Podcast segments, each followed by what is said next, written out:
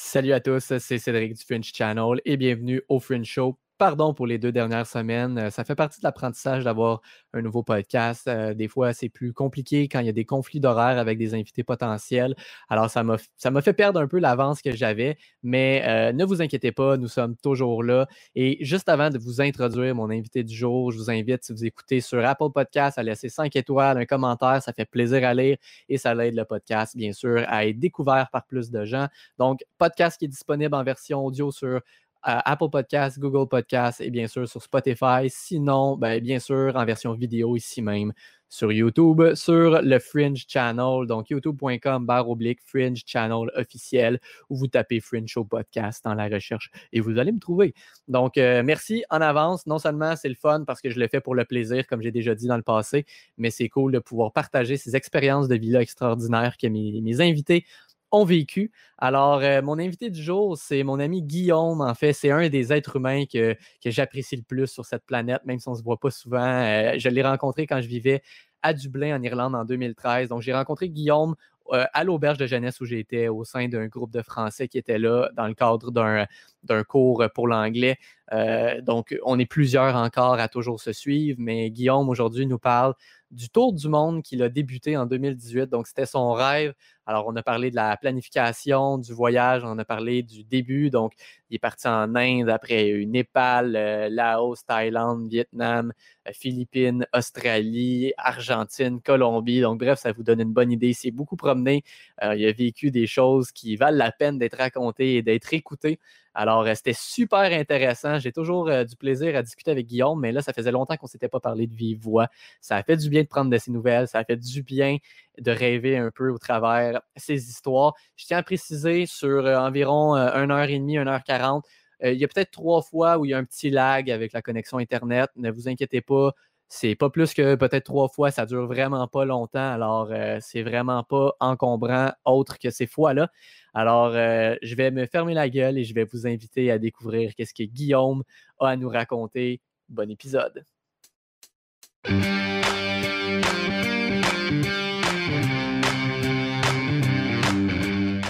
Parfait. Donc, euh, ben, écoute, Guillaume, encore une fois, merci d'avoir accepté de, venir au podcast. Non seulement ça fait longtemps qu'on ne s'est pas parlé, comme on se disait, mais en plus, euh, je sais que tu as, vécu des choses quand même assez exceptionnelles. Donc, Merci d'être là. Avec plaisir. Merci à toi pour l'invitation.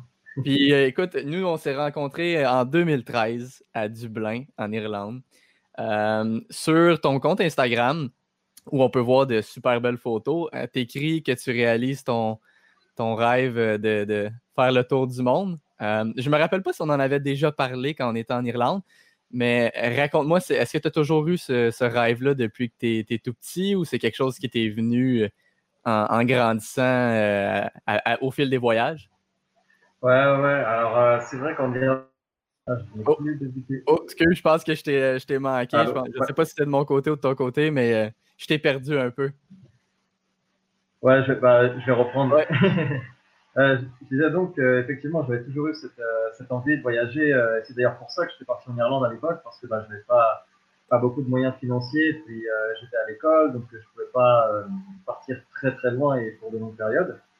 Et donc effectivement, on s'est rencontré à Dublin, qui était, euh, bah, moi j'étais là-bas en stage pendant deux mois, où finalement je suis resté bah, trois petits mois là-bas, on s'était rencontrés, mais cette envie de partir, je l'ai toujours eu. C'est-à-dire que qu'en France, on a le baccalauréat. Je ne sais pas si vous avez, vous avez l'équivalent, mais je ne sais pas si ça s'appelle de la même manière au Québec. Ouais, ouais, ouais, on a ça aussi. Voilà, donc euh, après mon baccalauréat, je suis censé rentrer en études supérieures, et euh, sauf que bah, à l'époque, je trouvais rien. Et euh, je m'étais dit, bah écoute, je, je pars un an faire le tour de l'Amérique latine. J'avais toujours dit qu'après mes études, je ferais, je ferais un grand voyage dans du monde. Et finalement, j'ai trouvé des études que j'ai commencé et il fallait faire un stage. Donc ça, c'est pour moi l'occasion de m'échapper une première fois. Donc en Irlande, donc faire rien de, de bien aventurier comme ce que j'ai fait vivre dernièrement mais c'était déjà ma première petite aventure puisque je partais euh, bah, vivre pendant trois mois euh, dans un pays euh, que, que, je ne connaissais pas, que je, je n'avais jamais vu et donc c'était ma première petite aventure. Effectivement, c'était Puis, puis tu sais, tu dis c'était pas le même genre d'aventure que tu as vécu récemment, mais je parle pour moi, en tout cas, cette, expérience-là a tellement été forte. on s'est côtoyé physiquement en personne pendant, comme tu viens de dire, à peu près trois mois. Puis pourtant, j'ai quand même l'impression qu'on. Ben, ça fait des années qu'on se connaît, mais j'ai l'impression qu'on s'est côtoyé pendant des années. J'ai pas l'impression que c'est juste une période de trois mois dans, toute notre vie. Là. Je sais pas, c'était intense cette période. C'est ça, c'est ce qui est beau, c'est qu'on a, on a une. Toi comme moi, on aime énormément les humains et on a gardé, euh, gardé contact. On aime les, relations avec les gens et euh, ça, c'est quelque chose qui me tient à cœur, moi, qui est très important pour moi. Et si je peux continuer pendant, euh, bah, pendant des années à garder contact avec les gens avec qui j'ai passé des moments euh, très très forts, très intenses, extraordinaires, c'est juste un plaisir. Donc, me retrouver aujourd'hui avec toi, merci encore pour. Euh, ah, ben merci. Super. Merci à toi. Ben, on est quand même à la bonne époque pour ça. Avec Internet, ça facilite beaucoup les choses. Si on, si on s'était rencontrés en Irlande 30 ans plus tôt, on aurait pu garder contact, mais c'est moins facile, disons. C'est ça, on aurait fait des, petites lettres et. ouais, ben, exact même si on ne s'est pas parlé de vive voix depuis quand même un, bon petit bout, j'ai juste en voyant les photos que tu postes euh, sur Instagram, ça m'a quand même permis de me tenir un peu à jour sur, euh, sur ton parcours. On, va en parler plus longuement parce que je ne sais pas tout, mais tu sais, je regardais hier un peu ta page pour, euh, pour un peu me rafraîchir la mémoire, puis je voyais tes photos Australie, Vietnam, Argentine, tu sais, donc tu t'es quand même promené beaucoup, mais si c'était juste des lettres et des petites correspondances, euh, je, l'aurais su, mais peut-être pas autant en détail qu'en ce moment. Euh, ouais, c'était ça. Quand tu étais en Irlande, rappelle-moi, euh, parce que justement, tu viens de dire que le stage que tu avais fait avec la gang avec qui on était là, pour, pour l'anglais, tout ça, tu, m'as dit que c'était pendant ton baccalauréat. T'étudiais quoi à ce moment-là? Je me rappelle pas. Hein. Alors, euh, quand j'étais en Irlande, moi, c'était donc après le bac, c'était une. Euh, on a un diplôme qui se fait en deux ans en France, qui s'appelle un brevet de technicien supérieur. Et moi, c'était un, diplôme de commerce international. Donc, je devais, en fait, si tu veux, me rendre euh, à l'étranger et travailler dans une entreprise bah, donc étrangère sur la prospection de nouveaux marchés et puis comment faire des échanges internationaux. C'était un peu ça l'idée. OK. Voilà. Puis quand, tu es revenu d'Irlande, est-ce que tu avais terminé tes études ou tu avais encore une, portion, un bout de chemin à faire? Ouais, il me restait un bon petit bout de chemin puisque euh, j'avais terminé, euh, alors quand je suis revenu d'Irlande, j'ai terminé ma première année et, euh, puis il me restait encore 4 ans parce que je voulais attendre un, grade de, master. Donc je voulais quand même aller le plus loin possible et, voilà quoi. Et c'est après ces 5 ans-là que, que, la grande aventure a commencé. Ça veut dire autour de 2018, c'est ça? Exactement, ouais. Euh, octobre 2018, euh, je me lançais pour euh, bah, vivre mon rêve. C'est ce dont j'avais toujours rêvé depuis de longues années. Ben écoute, on va plonger dedans. ce rêve-là, justement, comment tu l'as planifié? je vais te poser beaucoup de questions en une, mais je vais te laisser y aller après. Mais comment tu l'as planifié? Combien de temps ça t'a pris à planifier? Puis c'était quoi l'itinéraire initial? Je dis initial parce que je sais que des fois ça peut changer en cours de route, là, mais. Exactement, ouais, c'est alors effectivement, il y avait, il y avait déjà une première idée qui, qui, a changé juste avant, euh, juste avant le départ. Et puis pendant, euh, le plan a complètement changé après pendant le voyage, parce que finalement ça change tout le temps les plans euh, quand tu voyages. Et alors la première idée c'était que je devais partir faire un tour du monde avec, bah, avec mon meilleur ami que je connais, c'est mon plus vieil ami d'ailleurs, Steve. Si tu m'écoutes, Steve, salut à toi. on va y envoyer. ouais. Et puis du coup, donc on devait partir ensemble. Et puis donc ça c'est quand on s'est connu en, pas quand on s'est connu Oh, ça devait être 2008, un truc comme ça, 2008-2009, on en parlait déjà. Et puis euh, bah, après les études sont passées, etc. Donc les mentalités changent et tout. Puis on avait toujours autant envie de partir euh, l'un avec l'autre, mais euh, d'une autre manière, peut-être pas les mêmes pays, pas les mêmes envies. Et puis, on est quand même parti donc chacun de notre côté sur la même à la même période, à la même date de départ. Et puis, puis voilà, donc le plan initial a changé. Et avant de partir, si tu veux, un an avant, je m'étais dit bon bah je partirai à vélo parce que j'avais pas beaucoup d'argent et le vélo c'était un moyen de voyager plus ou moins euh, de manière économique. Et puis c'était aussi le moyen de voyager, euh, si tu veux, à, j'ai envie de dire, à l'intérieur de la culture, à l'intérieur des terres. C'est-à-dire que quand tu es à vélo, bah tu, quand tu es en train, par exemple, tu passes, tu vois le paysage, tu vois des maisons, etc. Alors quand tu es à vélo, tu les vois aussi, mais tu, aurais pu t'arrêter alors que le train prend un point A jusqu'à un point B de même que, l'avion ou, euh, ou autre mode de transport, tu vois, mais euh, c'était, vraiment très intéressant de partir à vélo. Et donc là, commencer les recherches sur euh, partir avec quel vélo Parce que tu peux pas partir avec un vélo Decathlon. Je sais pas si tu connais la marque Decathlon. Ouais, ouais, ouais. Est-ce que tu as déjà quand même quelqu'un qui connaissait bien les vélos avant ton. Pas du tout? C'est comme ça qu'on apprend. Hein? Ah ouais, c'est ça. Et puis j'ai, alors je détestais les cyclistes parce qu'ici à Paris, euh, euh, moi, j'étais motard en fait, et à moto, les cyclistes me gênaient tout le temps et je n'en pouvais plus. Ils me, ils me, rendaient dingue à chaque fois. Donc je faisais toujours la guerre un peu aux cyclistes. Euh, enfin bref, et du coup, je me suis dit, c'est marrant, un mec qui fait du vélo qui déteste ça. Et puis finalement, donc je me suis beaucoup renseigné sur les vélos. Donc il y a tous les types de vélos, les comment il faut partir, avec quel type de, parce que tu peux accrocher des petites sacoches sur les vélos comment, euh, comment, quoi prendre, etc. Et puis, euh, puis quel vélo? Donc, quel vélo, j'en ai trouvé, euh, j'ai trouvé une marque qui me plaisait, qui faisait beaucoup de, de vélos pour, bah, pour, pour, faire de la longue distance, en fait. Et des vélos de randonnée. Et puis, donc, cette marque, c'est une marque américaine et impossible d'en trouver en France, mis à part de payer dans les 2000 euros et quelques. C'est des prix qui sont beaucoup trop cher pour moi. Ce qui va un peu contre l'idée principale que tu voulais aller en vélo parce que justement, tu avais un peu moins d'argent. Exactement, Et du coup, euh, j'ai trouvé euh, sur, euh, on a un site à nous internet qui s'appelle Le Bon Coin, qui est un site de, de seconde main, tu sais. Et sur ce site, j'ai trouvé, bah, il y avait deux annonces en France, une dans le sud et une, et une à Strasbourg, qui est totalement à l'est de la France. Et puis je contacte le mec, le mec à Strasbourg, il vendait le vélo avec avec les sacoches et tout, un pack en fait, pour pour un peu moins de 1000 euros et la valeur en elle-même était bah, était proche des 2000 quoi. Donc je me suis dit, ça peut être super. Le mec, il voulait s'en débarrasser, mais il voulait pas le donner à n'importe qui. Et puis quand je lui ai raconté mon projet, il m'a dit, bah, ok, tu, peux venir voir le vélo. Donc j'ai pris un train, euh, Paris-Strasbourg. Et puis euh, je me suis retrouvé à Strasbourg. J'ai essayé le vélo. ce qu'il faut savoir, c'est que avant que j'aille à Strasbourg, j'étais en contact avec dans, la ville où je vis, il y a, il euh, une petite boutique de vélo. Et ce mec-là, je lui avais expliqué mon projet. Je lui ai dit, est-ce que tu peux m'apprendre comment réparer le vélo, comment savoir, euh, comment choisir, tu vois, tous les petits trucs euh, qu'on sait pas, en fait. Et donc, il m'a tout appris, il m'a formé. J'allais le voir le samedi quand il fermait l'après-midi. On restait avec lui à l'intérieur de la boutique. Puis, il m'apprenait les petits trucs, etc. Et puis, finalement, je me suis retrouvé à Strasbourg, donc à essayer ce vélo-là. Puis, je me rappelais tous les trucs. Il faut regarder ça, faut regarder ça, faut faire attention à ça, ça, machin. Le vélo était parfait, il était nickel. Donc, je retourne voir le mec après l'avoir essayé, tu vois. Et puis, il me dit, Enfin, il me dit, OK, bah écoute, tu peux, euh, tu peux y aller, on fait, on fait l'échange, etc. Donc là, me voilà parti pour, euh, bah, pour ma première aventure qui m'a, qui m'a réconcilié même avec, euh, avec mon pays, la France, parce que j'avais un peu de mal à écouter, j'étais là tout le temps. Tu sais, les Français, ils râlent, hein, on râle beaucoup. Ben, ben, je me rappelle aussi quand on était en Irlande, j'ai, j'ai souvent, j'ai souvent eu l'impression que les Français que je rencontre à l'extérieur de la France sont ceux qui sont plus critiques de la France, on va dire ça comme ah. ça. Moi, le premier. j'ai énormément critiqué les Français et puis euh, finalement tout ouais, je me suis retrouvé des Français, mais enfin bref tout ça pour dire que je me suis réconcilié avec la France parce que du coup je me suis retrouvé à faire euh, de Strasbourg jusqu'à Paris avec euh, donc à peu près 600 km donc à vélo.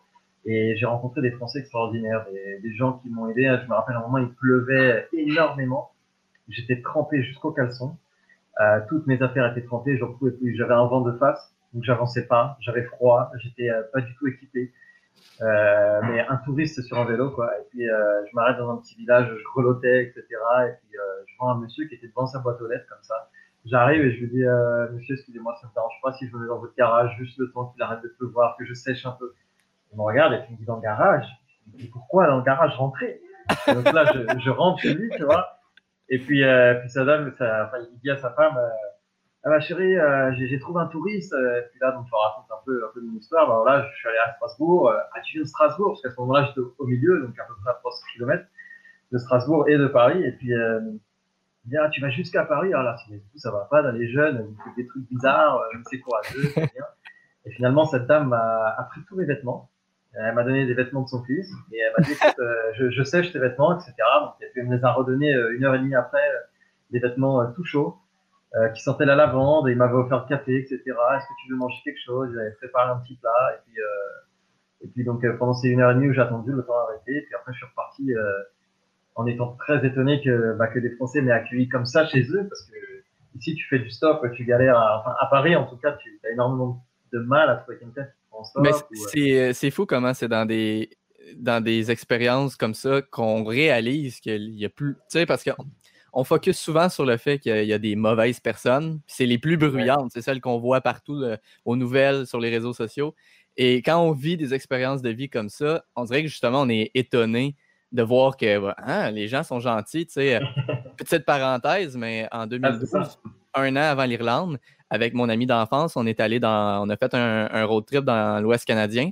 Puis euh, on n'avait pas beaucoup d'argent non plus. Puis ça paraissait, mais j'avais euh, une vieille auto, euh, la barbe aussi, elle poussait. On avait plein de, plein de stocks dans, l'auto, plein de, plein de bagages, des trucs comme ça. Puis y a une nuit, on a dormi à Kelowna. Donc, c'est une ville dans la vallée de l'Okanagan, en Colombie-Britannique.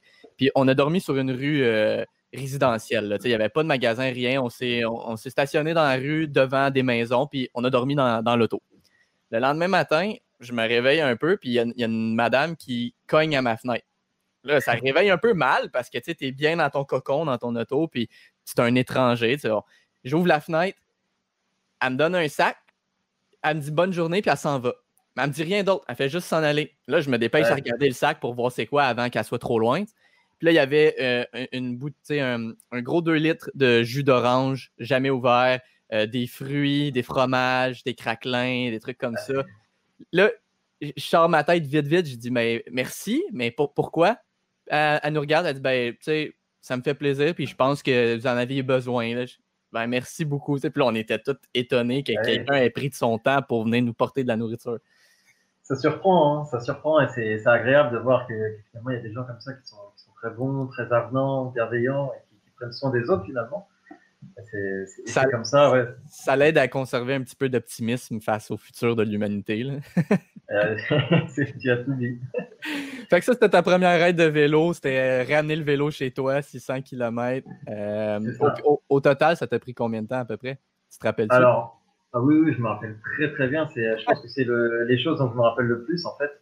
Euh, ça m'a pris euh, entre 6 et 7 jours, sachant que je suis resté bloqué à cause d'une tempête. Euh, parce que c'était au mois de septembre. Donc en France, le mois de septembre, il est un peu, euh, un peu ça va. Enfin, une année ça va, une année c'est tempête, une année ça va. C'est un peu aléatoire, on sait pas vraiment. Et puis, euh, donc cette année-là, il y avait une grosse tempête. Je me rappelle, il y avait des poubelles qui, qui s'envolaient. Et donc j'étais resté bloqué deux jours, mais en soi, j'avais fait à peu près cinq jours de vélo avec, euh, avec pareil une rencontre quand je suis resté bloqué. Euh, donc dans cette auberge-là, moi j'arrivais de Strasbourg, et puis t'as un mec qui arrivait de Paris à vélo aussi, et lui venait de faire le tour de la France à vélo pendant deux mois, tout le mois d'été. Et il me disait, tu vas où Je lui dis, bah, je, vais à Paris, je viens de Strasbourg. Il dit, ah, bah, moi, je viens de Paris, je vais à Strasbourg. Et on a passé deux jours à, s'échanger les histoires de vélo, de tout ça. C'est un monsieur qui, venait d'arriver à la retraite et, qui réalisait son rêve de faire le tour de la France à vélo. Et euh, ça m'avait pris, ouais, euh, donc 5-6 euh, jours. Et, mais en soi, ça a à peu près 5 jours de vélo, ouais.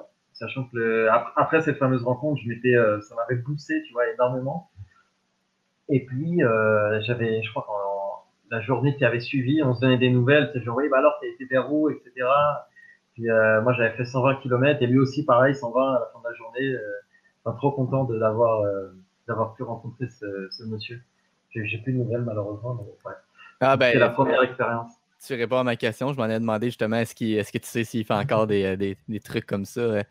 Mais euh, tu, bon, tu me dis cinq jours, tu dormais où? En chemin Tu avais une tente ou tu t'arrêtais dans des, euh, dans des endroits? Alors j'avais ma tente. Alors le premier soir, ah ouais, tiens, ça aussi c'est marrant. Le premier soir, je, je m'arrête parce que, alors en France, tu as beaucoup de. en Europe, tu as beaucoup de, de, pistes cyclables, tu vois, qui sont reliées les unes entre elles dans les pays donc tu peux voyager vraiment très facilement. Et, euh, et là, donc, euh, c'était une piste cyclable. Et si tu veux, elle passe euh, au niveau de l'Alsace dans, dans des montagnes un peu, tu vois. Et je m'étais arrêté sur euh, une ancienne gare d'écluse. Je sais pas si ça te parle. tu sais, sur dans un canal pour les bateaux. Là. Oh, ok, les, ouais, les écluses de. Excuse-moi, juste Ouais, je sais de quoi tu parles. voilà. voilà bah, en fait, tu vois, il y avait un ancien bâtiment avec une vieille écluse qui, qui était plus en service un peu du tout. La, la maison, euh, la gare d'écluse, elle était complètement fermée, euh, abandonnée. Et euh, en fait, j'avais posé ma tente là le premier soir. D'ailleurs, c'était une nuit horrible parce que il y avait des bruits, des bruits, des bruits, et tu sais, ça te réveille. C'est des bruits que tu connais pas, donc t'as pas l'habitude, donc ça te réveille, ça te réveille. Et en fait, cette nuit-là, je m'étais fait réveiller par un sanglier qui, bah, qui cherchait à manger, tu vois, et moi, j'étais là, bon, je, je, sors mon couteau, tu vois, je suis là avec mon couteau, et puis euh, je me dis, bon, s'il m'attaque, j'ai mon couteau. Et après, je regarde mon couteau, je, je vois le sanglier, enfin, c'est une ombre, tu vois, ça fait une grosse ombre dans le noir. Je me dis, tiens, mais en fait, s'il m'attaque, euh, mon couteau, il va rien faire, quoi. Je, je vais douiller, et puis euh, voilà. Et euh, en fait, j'ai rangé mon couteau puis je me suis endormi euh, en me disant, bah, s'il m'attaque, il m'attaque, et s'il m'attaque pas, bah, voilà. il m'attaquera sûrement pas, quoi. Si tu veux pas de mal à une bête, il n'y a pas de raison qu'elle t'attaque. Ouais, la plupart du temps, c'est comme ça. Hein. On les. On, euh, on, en fait, je vais faire un petit parallèle parce que je, sais que tu as fait un peu de plongée, mais mon premier épisode, c'est avec une fille avec qui j'allais à l'école secondaire, qui pour nous est l'équivalent du lycée. Puis elle, bon, est, instructrice, Paddy. on a parlé longtemps de comment justement les gens donnent cette image de monstre méchant aux requins qui au final vient des films, mais qui n'est pas nécessairement si vrai que ça. Donc, on fait ça un peu avec tous les animaux euh, sauvages qu'on connaît moins. On dirait on, est craintif, mais souvent, comme tu as dit, si tu leur fais rien, ils vont rien te faire. Ouais, c'est ça, c'est ça. Effectivement, c'est, tu as, très bien défini le truc. On, donne souvent une image euh, très négative et très méchante, alors que finalement, c'est à cause des médias, tout ça. Hein. Mais euh, c'est des bêtes extraordinaires qui sont très très belles, magnifiques et inoffensives finalement. Parce que euh, moi, j'ai plongé du coup plusieurs fois avec des requins et euh, même une fois où j'en ai un qui, qui est passé au-dessus de moi et c'est moi qui lui ai fait peur. et, euh, et, puis le truc est reparti super vite. Mais ouais, et donc, pour en revenir donc au sujet, la première fois, j'ai dormi en tente. La deuxième nuit, j'ai dormi chez l'habitant. La troisième nuit, j'ai dormi dans un camping. La quatrième nuit et la cinquième, je crois que j'ai dormi. Euh, donc j'ai dormi dans cette auberge là euh, où je m'étais arrêté à cause de la tempête. Et la sixième nuit, donc qui était la dernière, je crois, euh, j'ai dormi chez un ami à mon père. Je devais, alors je devais camper dans la nature, mais il restait 40 bornes à faire. Et je me suis dit, allez, bon, il est un peu tard, mais pas grave si j'arrive de nuit, parce que parce que je sais où je vais dormir. Et voilà. Donc, et puis le lendemain, il me restait il me restait pas beaucoup, 60 ou 70 km. Et je suis rentré euh, bah, la, dernière nuit, du coup, j'ai dormi chez moi euh, hyper fier. Et puis c'est marrant parce que ça aussi, tu vois, c'est la différence avec euh, la vie en région parisienne et puis euh, la vie à l'extérieur, en, province, du coup. Parce que du coup, j'arrive chez moi à vélo, fier. Je me dis, purée, c'est trop cool. je suis allé chercher un vélo à Strasbourg, je l'ai ramené, ça fait 600 bornes et tout. Et puis, tu as une dame qui passe devant chez moi je lui dis, Madame, s'il vous plaît, est-ce que vous pouvez à me prendre une photo? En fait, je suis avec mon vélo, je viens de Strasbourg, là, euh, bah, là c'est chez moi, gentiment, faut prendre une photo, puis il me regarde. Prendre une photo, mais pourquoi faire? C'est bizarre, quoi. tu sais, et puis alors, elle est sur l'autre trottoir de la rue, moi je suis de l'autre côté et je veux faire une photo, puis en fait, la photo est super moche parce que bah, parce que c'est pas du tout cadré, que la dame, elle, elle, enfin, c'est la première fois, je pense qu'on lui demande de prendre une photo d'un mec à vélo euh, devant une porte. Pour elle, ça rime à rien, quoi. Ça n'avait pas de signification. Et pour moi, c'était extraordinaire. Ah, c'est excellent. Mais c'est là où on associe justement un, souvenir à ce genre d'expérience-là. Puis c'est ça. Quelqu'un de l'extérieur a toujours plus de difficultés à comprendre. Ouais, voilà. Puis bon, ça, c'est quand tu as ramené le vélo. Après ça, ça a pris combien de temps avant que tu partes pour ton, ton, ton, premier périple, que tu partes de la maison avec le vélo? Et ben après ça, ça a été très rapide parce que, alors moi, ça faisait déjà six mois que je m'entraînais à vélo, que je faisais beaucoup de kilomètres à vélo pour euh, pour en fait me roder les genoux et puis surtout euh, l'assise, parce que tu sais, quand tu es assis longtemps sur un vélo, ça fait mal aux fesses. Hein. Et donc pour euh, bien roder le derrière, quoi. Et puis, euh, donc le vélo, je l'ai ramené en septembre, début septembre, et, je partais fin octobre, en fait. En fait, j'avais prévenu personne de ce voyage-là. J'avais dit à personne, juste à deux, trois amis vraiment les, les, plus proches. Je n'avais pas parlé à ma famille, et il y avait ma mère, mon père et ma soeur qui étaient au courant. Et, et ma mère avait fait une, une gaffe, donc ma famille finalement était au courant. Et euh, c'est vrai, une gaffe. Un table, en, un table en repas de famille, ma mère te dit ah, bah, quand tu vas partir, et tout le monde me regarde comment ça tu vas partir? et donc, euh, donc à ce moment-là, j'avais 24 ans et, euh, et donc je suis né le, 26 octobre et le, 26, le 27 octobre au soir, euh, je fais une grosse fête avec toute ma famille, mes amis.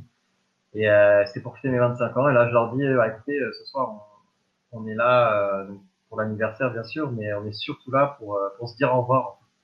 Et donc, tu as les, les, premières réactions, ceux qui comprennent pas trop, qui disent Ah, bah, tu déménages, tu vas habiter où euh? Ah non, je m'en vais, mais comment ça, tu t'en vas Tu vas où euh, Puis alors là, en Inde. Ah, d'accord, en Inde, mais, euh, tu vas en vacances Non, non, j'ai pris un billet à aller, en fait, je m'en vais. Mais tu reviens quand? Ça peut être dans six semaines, ça peut être dans six mois, ça peut être dans six ans, ou peut-être jamais, en fait.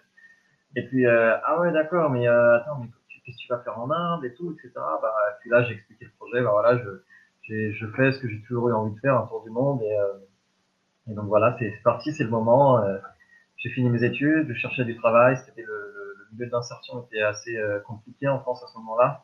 Lorsque tu n'avais pas trop d'expérience, que tu étais jeune, personne ne pouvait vraiment t'embaucher. Enfin, ça dur. Ouais, j'ai vu un j'ai vu un meme sur internet. Ça fait un petit bout, donc je, je vais sûrement pas bien le citer, mais tu sais, en gros, l'essence du meme, c'était comme quoi les entreprises, quand ils affichent des postes, ça demande tout le temps euh, de, l'expérience, mais ça offre le salaire d'entrée. Euh, ils, ah ben.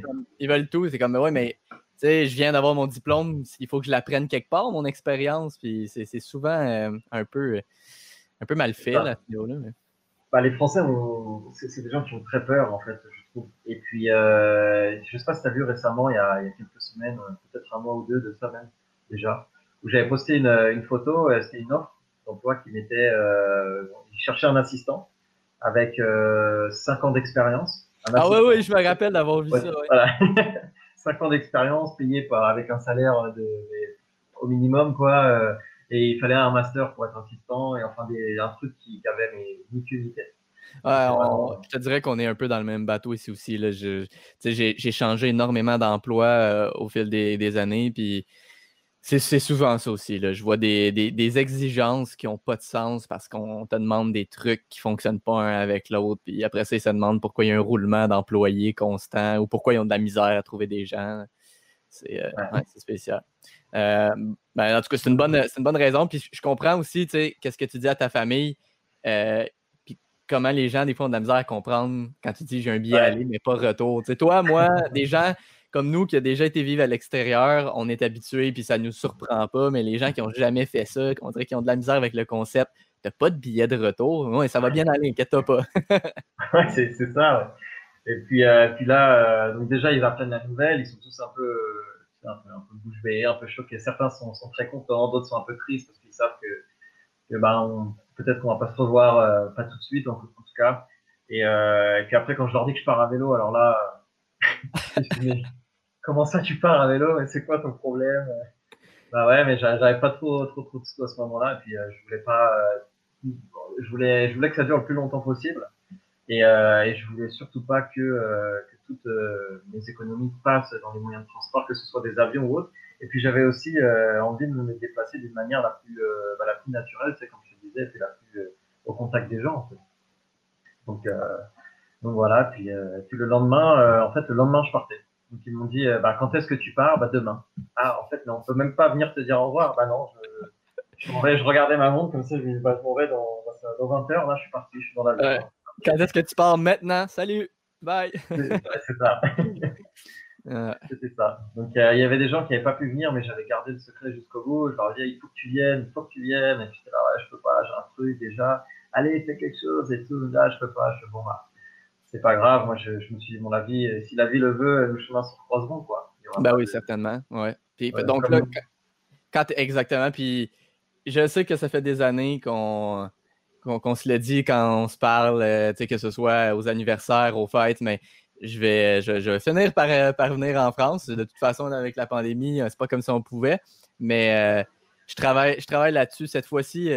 De l'autre côté de la pandémie, je devrais être un petit peu plus solide dans mes, dans mes trucs qu'avant. Donc, ça va faciliter les trucs parce que j'ai quand même hâte aussi de, si tu es encore en France à ce moment-là, de, de, de, venir vous voir. Là. Ah ben, t'es bienvenu. Hein. Même si même si je suis pas à la maison, euh, il y aura tout le temps quelqu'un pour t'accueillir. Il n'y a pas de souci. Hein. Ben justement deux trucs là-dessus. Euh, deux parenthèses avant de revenir avec le avec le départ en Inde. Mais euh, première parenthèse, quand ma blonde vous a contacté il y a trois ans pour faire la vidéo pour ma fête, si tu savais, je vous ai remercié par texte, mais je te remercie de vivre si tu savais comment vous m'avez fait rire là. Les... Est-ce que tu as vu Florian récemment?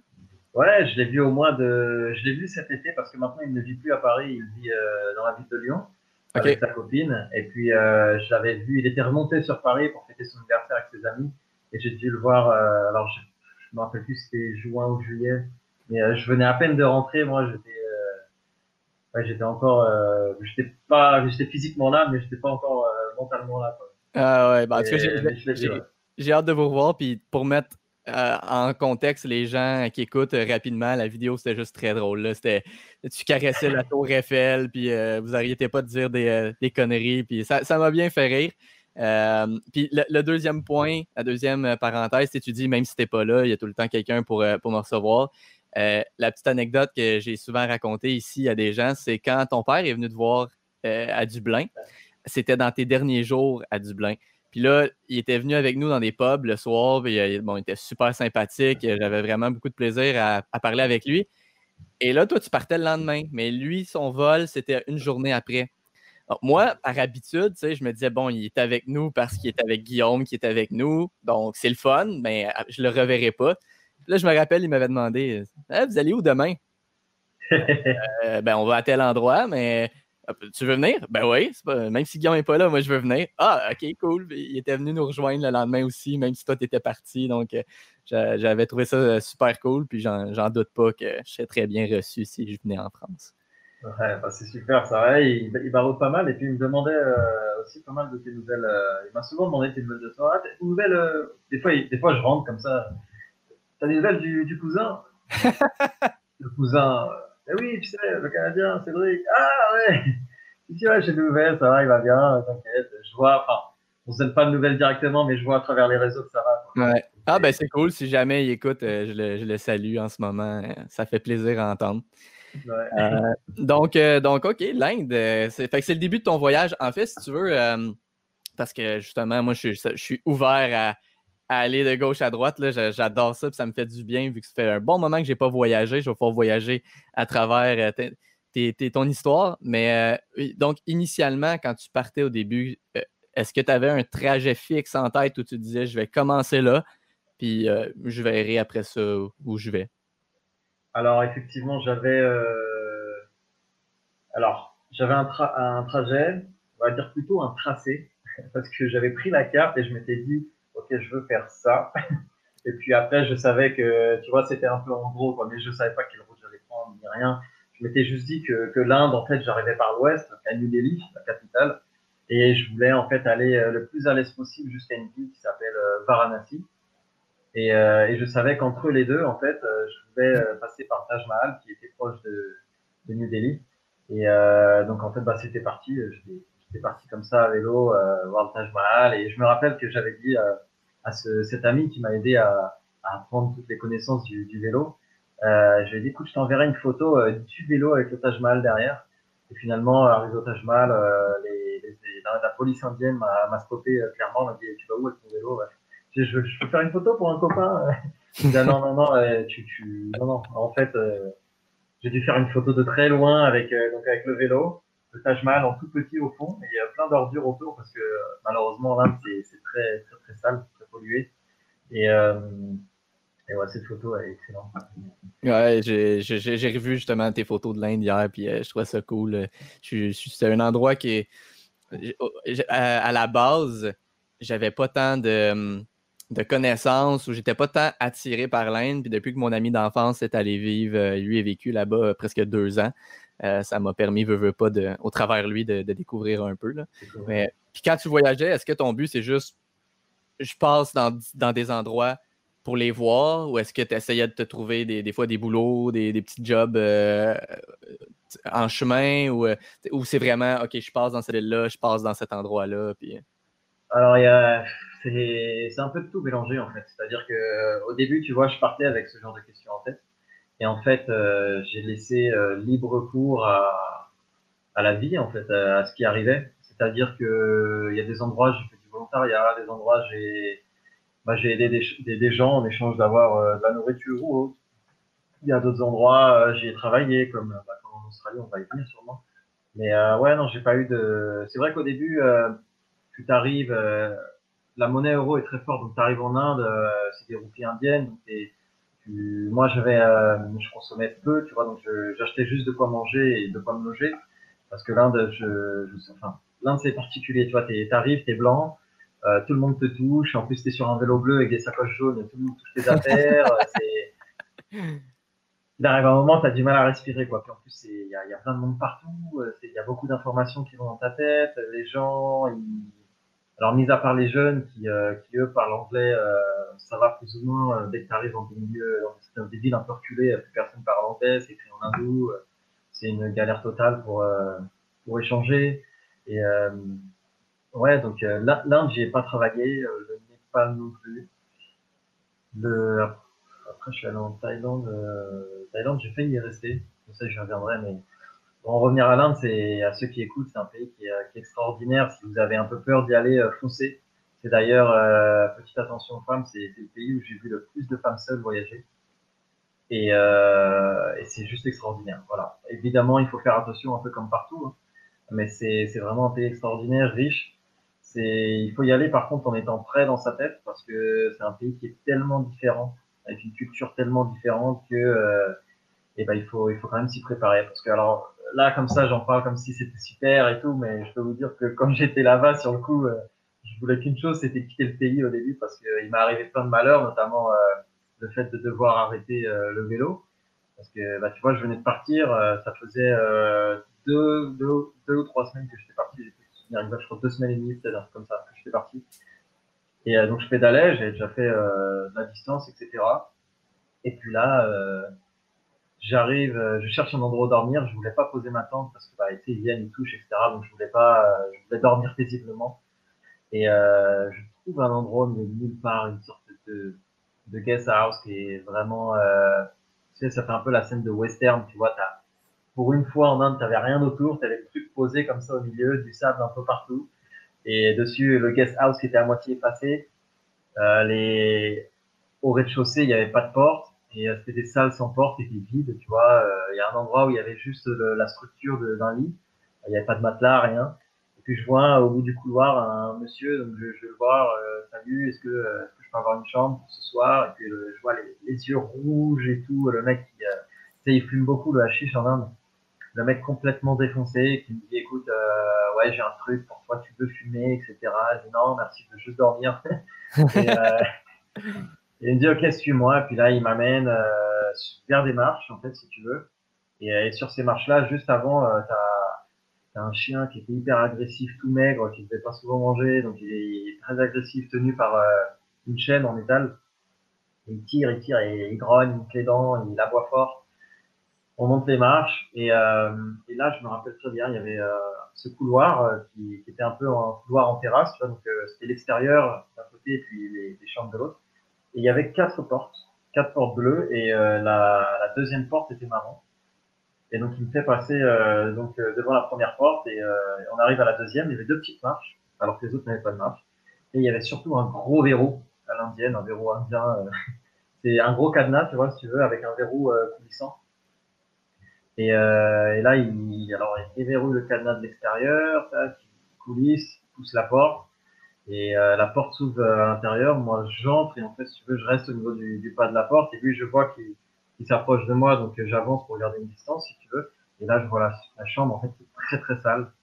Euh, de la poussière euh, sur les draps, les draps qui n'étaient pas faits, comme si quelqu'un avait dormi là il y a, je sais pas, il y a six ans, tu vois, que la poussière était, euh, était tombée sur les draps, très sale. Et puis là, je regarde, en fait, et je vois une fenêtre qui qui est toute petite avec deux barreaux, tu vois, toute petite en l'air. C'est rassurant, ça, en plus, qu'ils viennent enlever un cadenas. Tu dis, c'est quoi, je vais rentrer, puis il va remettre le cadenas? c'est ça. Puis moi, j'étais là avec, j'étais là dans la tête, je me dis attends, euh, je sais pas pourquoi. En fait, j'avais mon, mon instinct, c'est qui me disait euh, attention, attention, attention, fais attention, fais attention, euh, je le sens pas, je le sens pas. J'avais l'instinct, tu vois. Puis je me suis dit, écoute, c'est peut-être toi qui as juste peur. Et tu sais, quand on a peur, on imagine des trucs et, euh, et je me suis dit, faut pas laisser ça, euh, faut que tu contrôles ça, donc vas-y quand même, va voir, ça se trouve, il va rien se passer, ça va être très bien.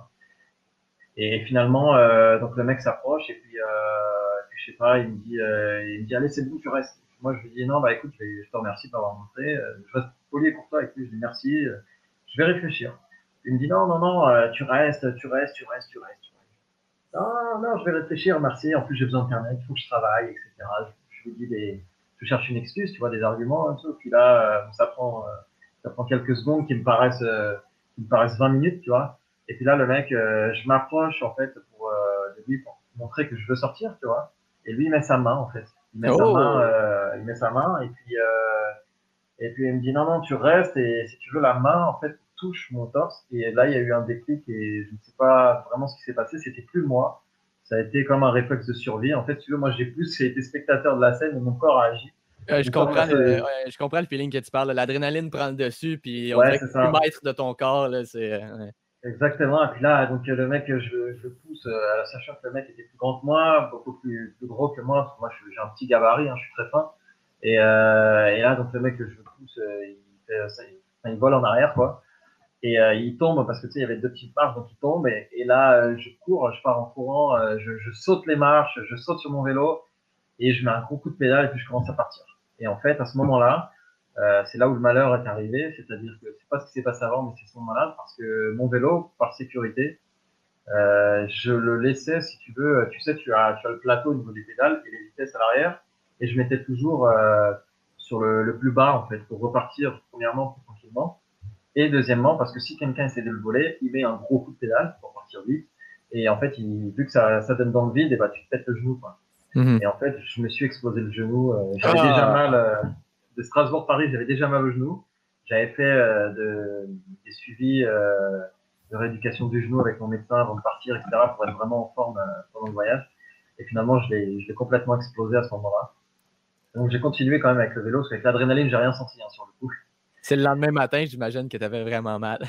ouais, exactement. Déjà le soir même, quand je me suis arrêté, parce que j'ai continué pendant euh, 3 heures, euh, à une vitesse, une vitesse... j'ai fait 70 km en 3 heures je, roulais super vite. Je me rappelle être hyper stressé. J'étais à la vitesse maximum et puis c'est, je pédalais le plus vite possible pour m'éloigner vraiment le plus possible de, ça qui était ma première expérience en fait, euh, ma première mauvaise expérience qui finalement était au tout début, tu vois.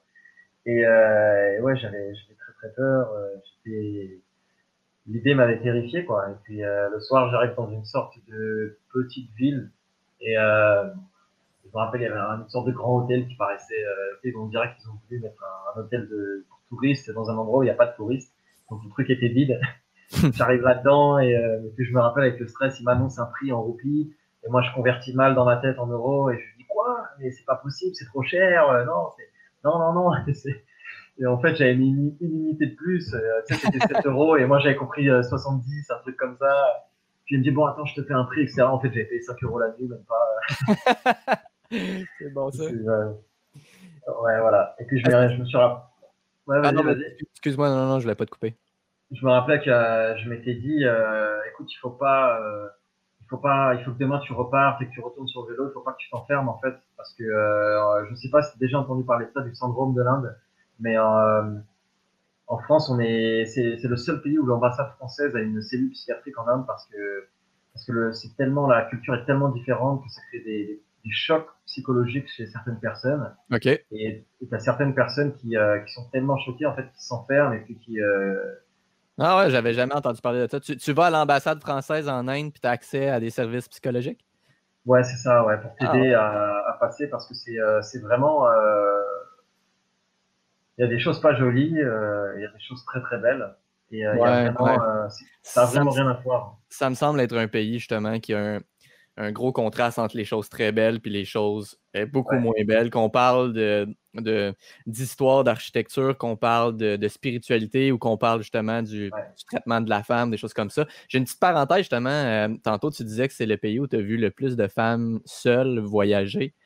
Euh, est-ce que, est que tu, tu as une idée ou tu sais pourquoi? Est-ce que tu as parlé un peu euh, à, des femmes qui voyageaient? Parce que j'ai toujours quand même cette impression-là que justement euh, la, la, femme est moins bien traitée en Inde. Donc, qu'est-ce qui pourrait faire que, selon toi, dans tous les pays que tu as vus, c'est là où il y a le plus de femmes seules qui voyagent?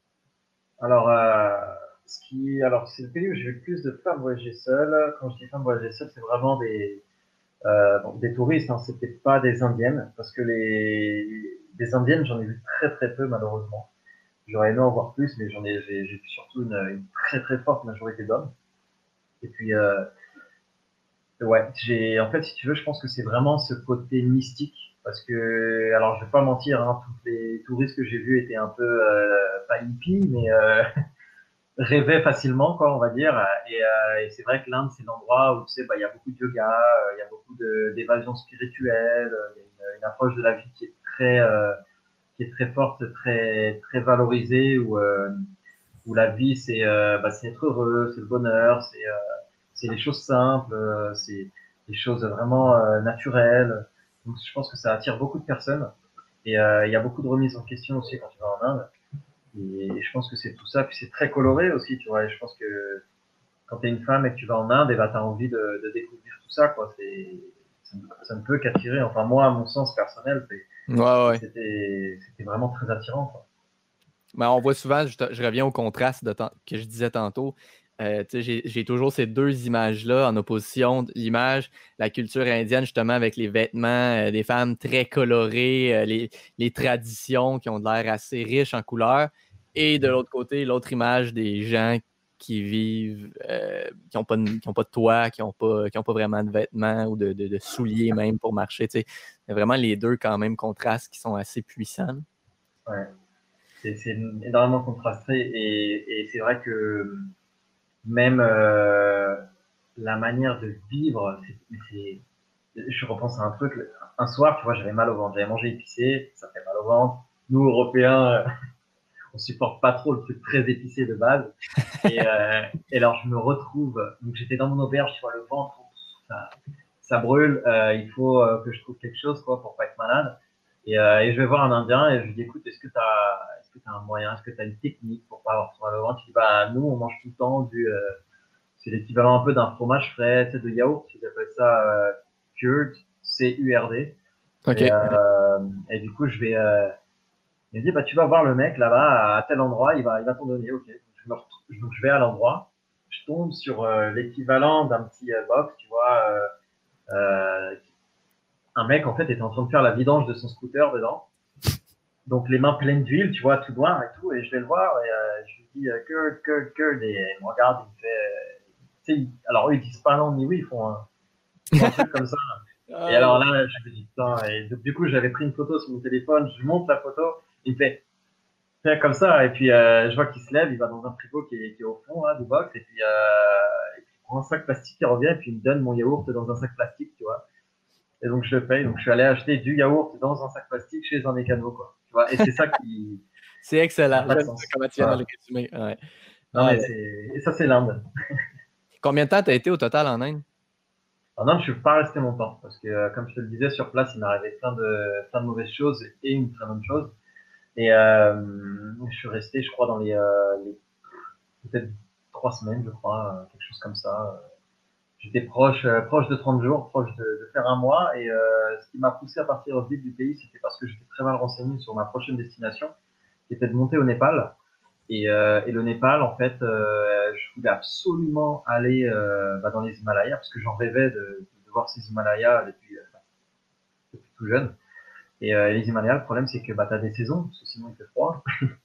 Et puis après, c'est enneigé, etc. Et puis euh, sans équipement, bah, c'est un peu difficile d'accès, très difficile, voire, euh, voire inconscient. Et, euh, et puis euh, moi, j'arrivais en fait sur la fin de la saison. Donc je me suis dit, allez, vite, vite, vite, il, faut que, il faut que je parte d'Inde pour me retrouver au Népal pour partir voir ces Himalayas. Donc c'est ce qui est un peu précipité aussi, c'est le fait d'avoir renvoyé ce vélo. Parce que, alors j'ai quand même continué jusqu'à Varanasi. J'en ai parlé tout à l'heure. Varanasi, c'était l'extrême l'extrême est où je voulais aller en Inde. Et, euh, à Varanasi, j'ai finalement pris la décision de renvoyer le vélo en France. Et euh, grâce à grâce à une Colombienne qui m'a qui voyageait aussi et qui était très spirituelle et qui m'a dit écoute dans la vie euh, il faut il faut apprendre à accepter parce que tu peux tu peux pas tout contrôler. Tu, des fois il y a des choses qui euh, ce voyage il était basé sur le vélo j'avais tout fait autour de ce vélo je voyageais avec ce vélo et vraiment grâce à ce vélo là et, euh, et je me suis dit du jour au lendemain j'ai plus le vélo mais comment je vais continuer à voyager quoi parce que du coup, il fallait que, bah, que je reprenne des moyens de transport, donc des dépenses supplémentaires, donc ça veut dire retirer des pays euh, sur mon plan de départ, etc. Donc, encore une fois, les plans changent. Et je me retrouve, euh, je me retrouve euh, très vite, donc à, grâce à cette personne, à, elle s'appelait Anna, enfin elle s'appelle toujours Anna. et, et, je lui dis, euh, je lui dis, écoute, merci à toi, c'est super. Et elle m'a dit, écoute, je m'en vais demain, ça a été c'était un plaisir de te rencontrer, etc. Et j'ai dit, écoute, je te promets que si, euh, si j'arrive à aller jusqu'en Amérique latine, je passerai te voir. Et, euh, et, donc elle, elle part le lendemain. Moi, le lendemain, je me dépêche pour aller euh, emmener mon, mon vélo. Ça faisait une semaine que je réfléchissais, etc. Donc j'amène mon vélo chez, euh, chez un transporteur, tu vois, et il l'expédie. Et, euh, et là, je me dis, bon, allez, faut, faut bouger, c'est maintenant ou jamais. Euh, je peux pas rester ici, faut que ça avance. Là, je regarde dans ma poche. Euh, je, non, je vais d'abord dans une agence pour prendre un bus qui fait Varanasi jusqu'à Kathmandu, la capitale du Népal. Il me dit, ouais, donc il y a 24 heures de bus. Euh... Non, pardon, il me dit, il y a, il y a, il y a 12 heures de bus, un truc comme ça, il me dit. Et, le billet, c'est 1500 roupies. Et là, je prends dans ma poche, je regarde, j'ai 1500 roupies. C'est mes derniers roupies. Je dis, bah, ok, allez, tiens, prends mes roupies, euh, donne-moi le ticket, j'y vais. Et euh, je, disais 24 heures parce que finalement, le trajet a mis 24 heures au lieu de 12 heures. ça aussi, c'est les, euh, ça aussi, c'est l'Inde, tu vois, c'est l'Asie. Oui, ça met pas longtemps, t'inquiète. Ouais, ouais, c'est ça, la, la, la, la, notion du temps est différente.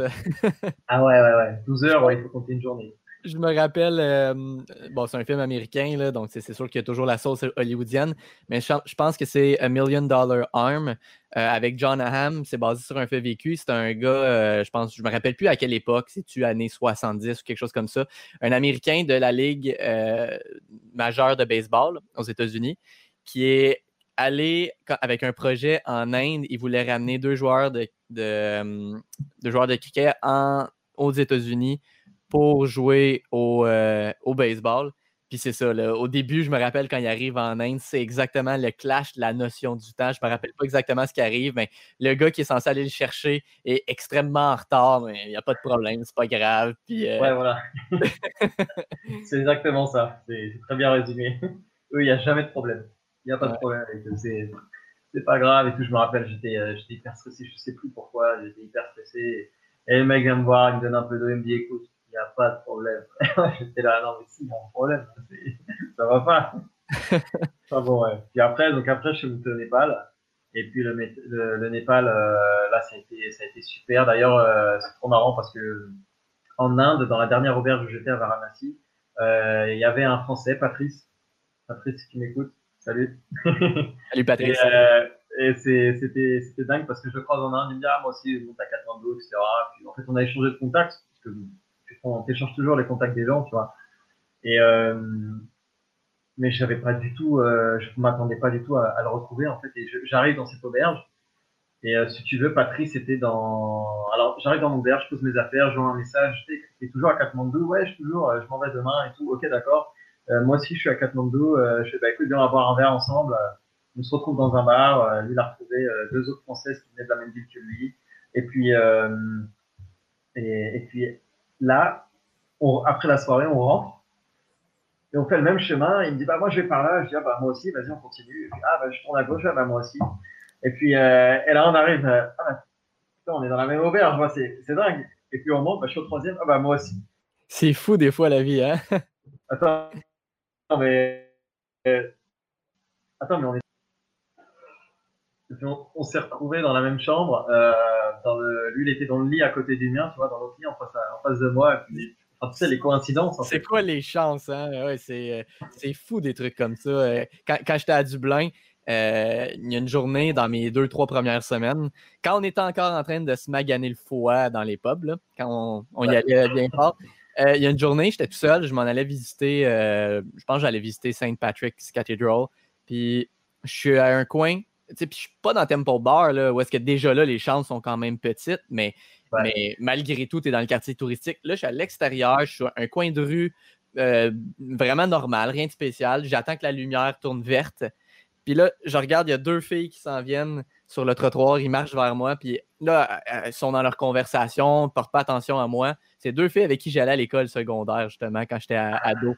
Là, là, elles passent en arrière de moi, fait que là, je les arrête, je dis Hey, ça, ça va bien? Hein, qu'est-ce que. c'est quoi? Les chances que tu tombes sur des gens comme ça à un coin de rue, dans un autre pays, sur un autre continent? C'est quand même. Euh, la vie est petite des fois. Eh c'est incroyable. C'est la coïncidence, ouais. Et, bon, alors, on peut croire au destin, on peut ne pas y croire, euh, la, chance ou non, mais euh, c'est vrai que il y a cette. depuis mon voyage en Inde, tu sais, je suis resté un peu bloqué sur le karma, tu sais. Ben, j'y crois entièrement. En fait, tu sais, j'ai pas j'ai pas nécessairement des fortes croyances envers le destin, mais quand tu parles de karma, ça me rejoint plus parce que je pense que quand tu, tu, fais quelque chose de, particulier, de spécifique, puis que tu vas dans une direction, tu travailles pour atteindre un but, j'ai toujours l'impression qu'à ce moment-là, la vie s'arrange de, t'apporter des, petits trucs comme ça, des petits. Euh, je sais pas comment dire, mais des, ça dans tes expériences de vie parce que toi, tu es en train de faire l'effort d'essayer d'accomplir quelque chose. Ouais, c'est ça, c'est ça. C'est, exactement ça. Donc, ce karma m'a fait, rejoindre Patrice et puis, euh, puis c'était, c'est super. Et puis aujourd'hui, bah, là, on, a, on, devait se retrouver au mois de novembre et euh, on n'a pas pu avec euh, parce que nous, on est retourné en confinement en France, là, actuellement. Et puis, puis c'est marrant aussi parce que les, les, deux filles qu'il avait rencontrées là-bas, aujourd'hui, il est, il est, avec une de ses filles. Donc, ça aussi, c'est, je trouve ça magique. Je suis hyper content pour eux deux. Ouais, c'est ah, c'est dingue, quoi. Le voyage, c'est extraordinaire. Et donc euh, Patrice qui euh, donc on, est dans la même même auberge et puis là euh, je lui dis bah c'est quoi tes plans etc et puis il me dit bah moi je vais aller vers la Napurna je dis ah bah moi j'aimerais bien aller vers le camp de base de l'Everest et j'ai toujours rêvé de voir l'Everest etc pour moi il fallait que j'aille me présenter à cette montagne que j'aimerais faire un jour tu vois, il fallait que je me présente à elle et puis alors là moi j'étais un débutant hein, en, voyage entre guillemets tu vois et puis je tombe sur le Népalais qui me dit oui il faut absolument un guide c'est hyper dangereux ceci cela etc le guide c'est 1000 euros et tout. Moi, je suis là, encore des dépenses, j'en peux plus. c'est non, non, c'est pas possible, je fais pas et tout. Puis je dis à Patrice, tu prends un guide et tout. Puis il me dit, bah écoute, ouais, je pense que je vais prendre un guide, mais, euh, écoute, si tu viens et qu'on est deux, bah je, je prends pas de guide. Je lui dis, bah allez, écoute, je viens avec toi, on y va, euh, on y va juste à peu. En fait, on est parti, euh, on est parti le lendemain du coup avec euh, avec lui. Euh, je suis parti avec lui jusqu'à la ville de Pokhara, puis après on a commencé notre trek. On est resté une dizaine 10 ou 15 jours dans la montagne. On va dire 12, parce que je me rappelle plus exactement. J'ai un carnet où tout est noté, il faut que je commence à écrire, mais, voilà, du coup, on a, vagabondé un peu ensemble, et puis, euh, puis ouais, c'était extraordinaire. Quoi. Puis on était super heureux après ça, parce que malgré tout, euh, juste 15 jours où tu pars en montagne tout seul, sans, sans vraiment euh, de, théorie montagnarde, tu vois, sans, sans savoir les, les gestes à faire, les gestes à pas faire, où marcher, où ne pas marcher, etc. Tu vois euh, bah, on était hyper fiers de nous parce qu'on avait réussi à aller là où on voulait aller. On était monté à 4130 mètres. C'était le plus haut que j'avais fait à l'époque. Ben, c'est ça, je m'en étais demandé, toi, à ce moment-là, est-ce que tu avais déjà monté euh, des montagnes ou pas, pas du tout? Alors, euh, je, en, France, on a la chance d'avoir les, belles Alpes. ouais, ouais, ouais. puis, c'est vrai que j'avais beaucoup skié dans les Alpes. Mais euh, j'étais jamais parti de cette manière-là euh, dans une randonnée aussi engagée parce que je me suis retrouvé à un moment, euh, un moment il neigeait, donc on était dans la neige. Moi j'avais des chaussures de, de, rando de base que j'avais acheté 10 euros. Euh, parce que, ah oui, parce qu'il faut savoir que je suis parti en voyage avec rien, c'est-à-dire je suis parti avec un short, trois t-shirts et cinq caleçons quoi, et, une paire de running. Donc parce que fallait que ce soit aéré pour quand je pédale, etc. Donc là, à Katmandou, j'ai dû acheter une doudoune, euh, j'ai dû, euh, j'ai acheté une paire de chaussures pour 10 euh, euros, un truc vraiment, euh, tu sais, les contrefaçons un peu North Face, tout ça là, et, le truc, mais je me retrouve, on se retrouve les pieds, la neige jusqu'au jusqu'au genou, les pieds, on glissait comme pas possible, il neigeait sur la sur la tronche, il faisait froid, les mains qui étaient gelées, je retrouvais plus. Et euh, en fait, on a, on a été hyper content en fait d'avoir vécu tout ça après parce que finalement, on n'était pas du tout équipés. Euh, on, euh, on est arrivé tout ça, puis on, on avait fait l'aller-retour tout seul, sans guide, sans rien, juste avec une carte et, euh, et on était trop contents quoi parce que parce que finalement, on l'a fait par nous-mêmes quoi. Ouais, Quand tu fais les choses par toi-même, c'est beau. Ben, de un, par toi-même, c'est beau. Puis de deux, ben, tu disais que tu étais plus capable avec la neige aux genoux, puis vous glissiez, mais en même temps, c'est quand tu vis des, des épreuves comme ça que tu es encore plus fier puis content de ce souvenir-là par après. Là. Si tout était. C'est con. On dirait que c'est contre-intuitif, mais si tout était tout le temps facile, accessible, ben, il n'y aurait pas euh, cette espèce de sentiment de fierté-là après. De, ben, pas nécessairement de fierté, mais d'accomplissement. J'ai réussi à faire ça, puis euh, ça fait des, belles histoires aussi. Là. Ouais, ouais, c'était. Euh, non, c'était quelque chose quand même. c'était quelque chose. pour moi, c'était ma première grande aventure dans ce voyage-là, puisque eh ben, il, a, fallu repartir avec tout, quoi, parce que c'était même j'avais c'est vrai qu'arrivé au Népal, en fait, euh, vu que moi je faisais tout autour de ce vélo-là, j'avais pas de, sac à dos, de backpack, quoi. Et donc j'ai dû me trouver un backpack au Népal pour toutes mes affaires dedans, parce que bah, j'avais rien. J'avais euh, vraiment j'avais rien du tout. Quoi. Puis euh, non, c'était super. Puis après ça, je suis tombé, euh, j'ai rencontré d'autres gens extraordinaires avec qui j'ai encore contact. Et, du coup, après ça, que pas de vélo, je suis au Népal, on, suis revenu de la, des Himalayas, euh, Katmandou encore, et là, je me dis, bon, qu'est-ce que je fais? Où est-ce que je vais? Euh, Je peux plus pédaler. J'étais censé redescendre sur l'Inde et traverser le Myanmar. Et en fait, euh, là, je me suis dit, bon, on va, euh, on va aller se lancer sur, euh, sur le Laos. Pourquoi pas faire, en fait, je devais faire Laos, après Vietnam du nord au sud, traverser le Cambodge et aller en Thaïlande. Et puis en fait, là, je regarde les billets avion, du coup, et puis je vois que tout transite par Bangkok, en Thaïlande. Et du coup, je me dis, bon, bah allez, euh, je prends un billet pour Bangkok et je verrai sur place. Donc, euh, tac, j'arrive à Bangkok. Qu'est-ce que tu veux faire à Bangkok? J'ai envie de euh, d'aller plonger. Euh, J'ai vu qu'il y a l'île euh, la moins chère au monde pour aller plonger. Et puis apparemment, c'est super beau et tout. Allez, j'y vais.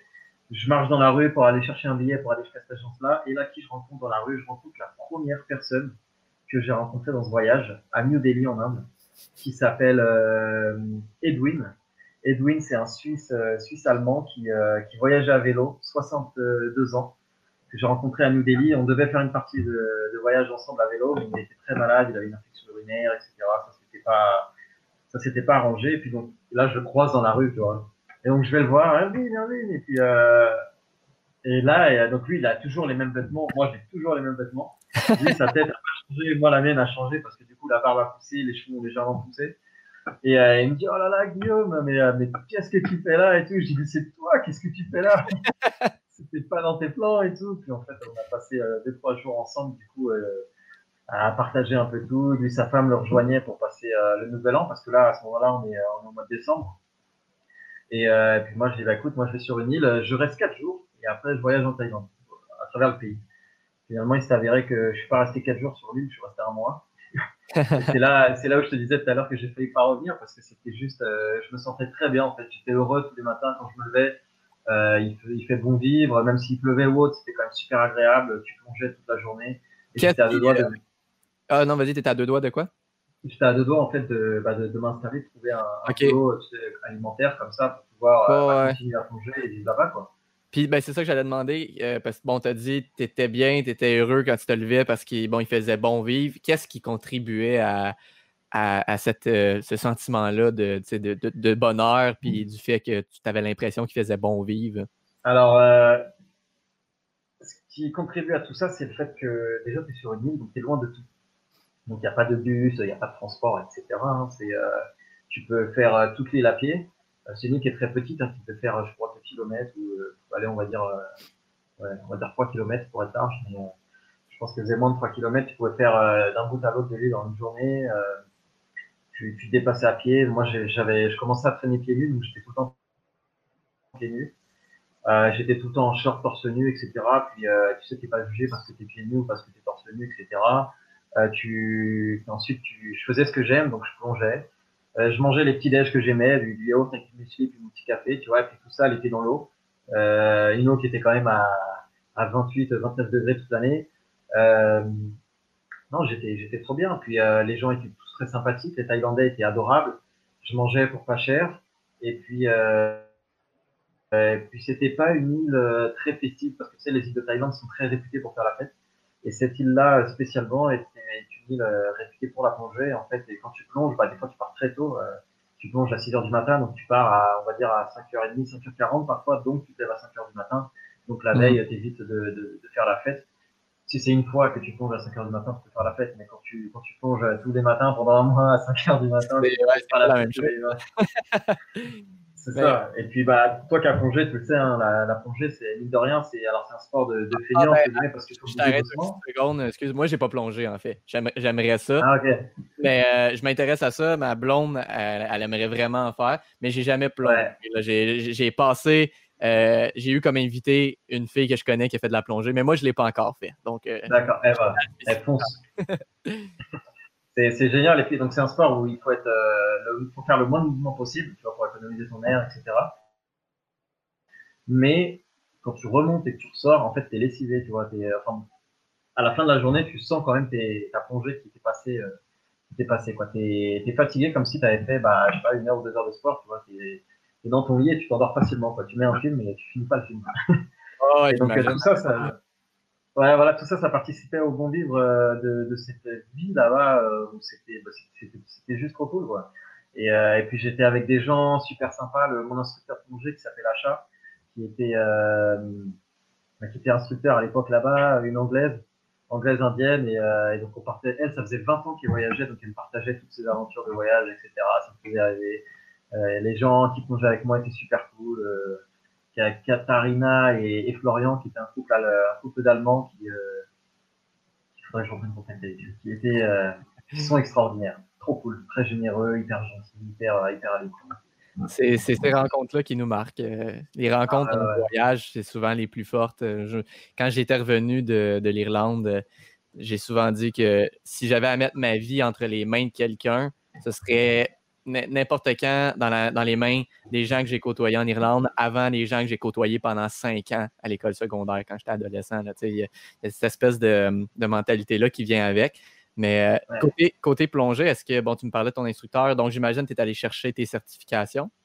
Ouais, du coup, là, je suis euh, rescue diver en okay. OK. Et euh, donc, c'est le niveau, je crois, 3, comme ça. OK. Avant, ouais, c'est le niveau 3, 3 Ouais, c'est ça, c'est là où tu apprends un peu comment aller secourir quelqu'un qui, est en, qui est en problème. Ah, ben, c'est cool. C'est vraiment, vraiment cool. Est-ce que tu en avais déjà fait avant la Thaïlande, de plonger? Ou non, c'était ma première fois. J'ai toujours rêvé de plonger, mais euh, alors passer tes certificats de plongée à Paris, c'est pas très intéressant parce que tu fais ça dans une piscine. Ouais, c'est ça que j'allais dire, c'est moins exotique. La mer, est, la mer est loin. Et c'est très, c'est très onéreux à Paris, c'est très cher. Et euh, quand, tu, euh, quand je l'ai fait en Thaïlande, je l'ai fait pour mes, je crois que ça m'a coûté 200 euros, alors qu'en France, ça coûtait 1400 euros. Et donc l'écart de prix, voilà. et les plongées, les, plongées, si je te dis pas de bêtises, les, les deux plongées, euh, une le matin, une l'après-midi, je l'ai payé 18 euros, quelque chose comme ça. Donc c'était vraiment pas cher. Euh, enfin, c'était, c'était, pas cher. Et, euh, donc j'ai passé en Thaïlande l'open water et l'advance, où j'ai passé aussi des certifications pour plonger dans les, dans les épaves. Et euh, plonger aussi sous un air modifié qui s'appelle Nitrox. Et, euh, et puis après, le rescue, lui, je l'ai passé en Thaïlande, bien après. Euh, je devais pas le passer, mais en fait, euh, j'ai rencontré un Québécois. Ah là là, super le mec. Elle est Québécois, je vous adore, hein, franchement. Et vous êtes euh, à chaque fois, c'était de la rigolade avec ce mec-là. D'ailleurs, ce mec, je l'ai rencontré au Laos. Je l'ai croisé par hasard au Vietnam et on s'est retrouvé aux Philippines. Ah là. Et, ah ouais. et, et, en fait, c'est toujours la même chose. C'est bon, si tu fais le rescue, je le fais avec toi, on reste et tout. Allez. Mais c'est vrai, vrai, que c'est souvent ça. C'est quand quelqu'un, quand tu rencontres quelqu'un puis que vous vous challengez ou un te dit qu'il va faire un truc, ben c'est OK, moi aussi j'embarque. Puis c'est ce qui, c'est ce qui change des plans, des plans initiaux. Puis c'est aussi ce qui fait que tu, tu découvres des nouveaux trucs que tu n'aurais peut-être pas fait si tu étais resté tout seul puis tu n'avais rencontré personne. La, magie du voyage. La magie du voyage. La magie du voyage, oui. Fait après, euh, donc après la Thaïlande, tu as dit que tu étais resté. C'est-tu un mois que tu as dit? Un mois, ouais, parce que tu sais, alors pour un euh, passeport français, c'est un visa d'un mois qui peut être euh, renouvelé si tu sors du pays et que tu rentres après. Donc il faut faire un visa run, comme on appelle. Mais euh, ma achat justement me dit écoute, t'es jeune, ne reste pas ici, t'as plein d'autres choses à découvrir, continue de faire ton voyage. Ouais. Et donc je suis parti un peu très ému, très triste de, de, quitter ces gens extraordinaires et de quitter ce petit paradis sur terre. Et, et puis je me retrouvais, bah voilà, reparti dans l'aventure et D'ailleurs, j'ai fêté Noël et le jour de l'an là-bas sur cette île-là. Je me rappelle de ça. Je sais plus si c'était des photos ou des stories, mais je me rappelle t'avoir vu euh, fêter Noël là-bas. Ouais, c'était, c'était marrant passer Noël euh, à la plage parce que l'eau est à 29 degrés, tu vois. Donc t'es, es dans l'eau, l'eau est chaude, t'as une bière dans la main, euh, t'es en, en, maillot de bain, tu te dis waouh, ça c'est Noël, il y a un problème. ouais, ouais, c'est différent, c'est pas mal différent. Ah ouais, c'est l'opposé de ce qu'on a l'habitude de voir où il fait froid, où il y a un peu de neige, etc. Le sapin et tout. Bon. Et donc après la Thaïlande, je suis monté, euh, je suis monté au Laos. Où euh, le Laos, euh, là, je suis pas resté trop longtemps au Laos. Euh, je suis resté, euh, j'ai fait le nord du Laos. Hein. J'ai tourné un peu dans le nord du Laos. J'ai, je suis resté combien de temps au Laos euh, une, allez, une vingtaine de jours, entre 15 et 20 jours pas resté trop longtemps parce que je sais pas, j'avais un petit malaise, tu sais, au Laos, j'avais du mal à, à m'être sorti de, de ce compte paradis de Thaïlande en fait. J'avais du mal à accepter d'être reparti. Ouais. Parce que j'étais vraiment bien. ouais, ben justement, petite parenthèse, mais est-ce que tu considères, est-ce que tu gardes en tête en ce moment de peut-être un jour aller t'installer en Thaïlande ou maintenant que tu es sorti, même si c'est un bon souvenir, tu penses pas nécessairement aller t'installer là-bas comme tu as y faire euh, pendant que tu étais déjà là, Alors, pendant le voyage, je t'aurais bien dit oui, mais en fait, euh, avait raison. C'est-à-dire qu'après, j'ai vu tellement d'autres choses extraordinaires que finalement, je pense que je, pourrais pas te dire où est-ce que je m'installerai plus tard. Je pense que je resterai en France parce que bah, c'est entre guillemets plus facile, il y a la famille, etc. Mais euh, je sais pas, il y a tellement de bels endroits. je resterai en France pour ne pas choisir où vivre en fait. Ouais. ouais. Parce que le, France, puis après ça, tu peux te permettre d'aller d'aller où tu veux. Hein. Ouais, voilà, parce que c'est tellement, il y a tellement d'endroits magnifiques que j'aimerais vivre partout. Mais euh, je préfère rester là où je suis, comme ça, je n'ai pas à choisir. En fait. ben, on va travailler sur. Euh, on va te cloner. On va faire plusieurs versions de Guillaume. On va les envoyer partout où tu aimerais, vivre. Euh, je voulais aborder, pas nécessairement en profondeur, parce que tout ce qui est administratif, c'est un peu moins palpitant des fois pour le monde qui écoute.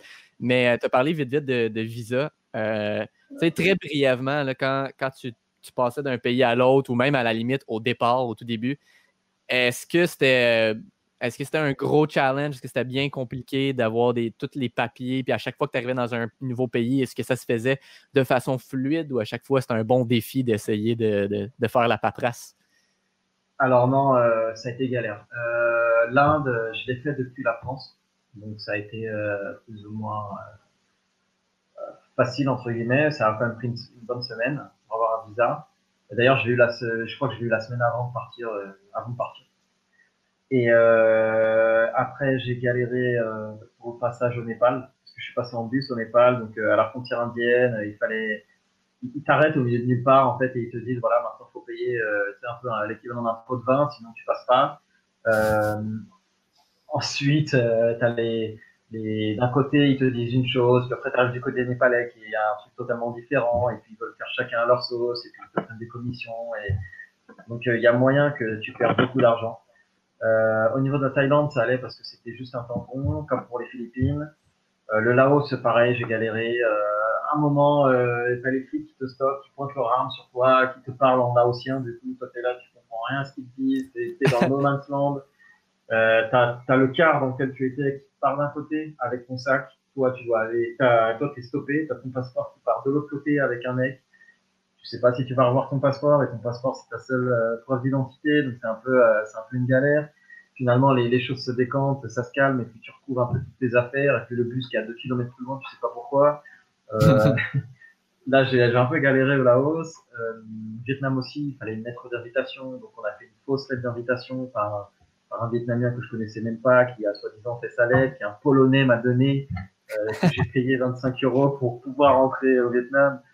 Non, mais c'était euh, du grand, grand n'importe quoi. Et puis après, euh, après les autres visas, ça allait parce que l'Amérique latine, euh, il y a beaucoup de contrats avec, avec l'Europe et avec la France. Donc le passeport français, on a quand même beaucoup, beaucoup d'avantages. On peut voyager tranquillement en Amérique latine. Et en Asie, ça va, on n'est pas trop, trop emmerdé. c'est plutôt facile, ouais.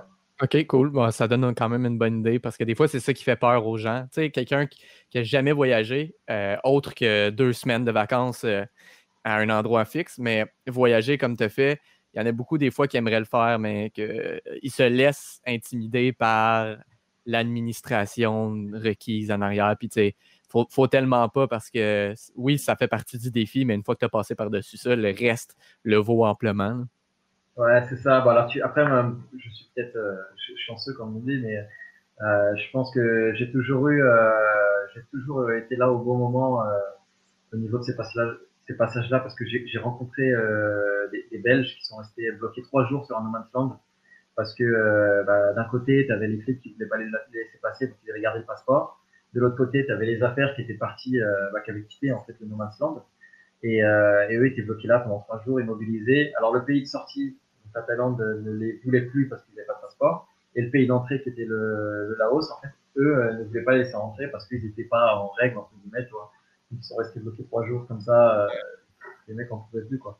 Ouais, c'est sûr. J'ai envie de te dire qu'aujourd'hui, si je revoyage comme ça, de cette manière-là, si ça, ça m'arrive pas, alors ça, ça fait chier. Hein. Mais si ça m'arrive pas, je pense que je serai un peu déçu quand même. Parce que ça fait partie de mon souvenir. Aujourd'hui, avec du recul, c'est un bon souvenir. Ça fait partie des anecdotes, ben oui, certainement. Ah ouais. Après le, le, Vietnam, donc ça, c'était ton dernier pays en Asie avant de quitter ou tu étais allé quelque part après le Vietnam? Euh, alors, euh, en gros, ça fait Thaïlande, je suis monté au Laos. Laos, j'ai fait Vietnam, j'ai fait Vietnam du nord au sud, et ensuite je suis allé aux Philippines. Ok, aux Philippines. Ouais. Et, euh, et Philippines, euh, ouais, extraordinaire. C'est les gens les plus, certainement les gens les plus généreux que j'ai rencontrés. Euh, parce que du coup, j'aimais bien, euh, j'aime beaucoup dormir chez l'habitant, et ça te permet de vraiment, euh, entrer en contact avec, bah, avec les cultures et voir comment les gens vivent, voir comment ils mangent le soir, voir comment, voir où ils dorment, etc. Tu vois. Et, et en fait, le, le Philippin chez qui j'ai dormi, Kim, extraordinaire. Je suis encore en contact avec lui, il prend souvent des nouvelles et tout, il est extraordinaire ce mec. Et euh, il m'a emmené dans son village, euh, là où il est né, sur une petite île et tout, et euh, je suis tombé sur des...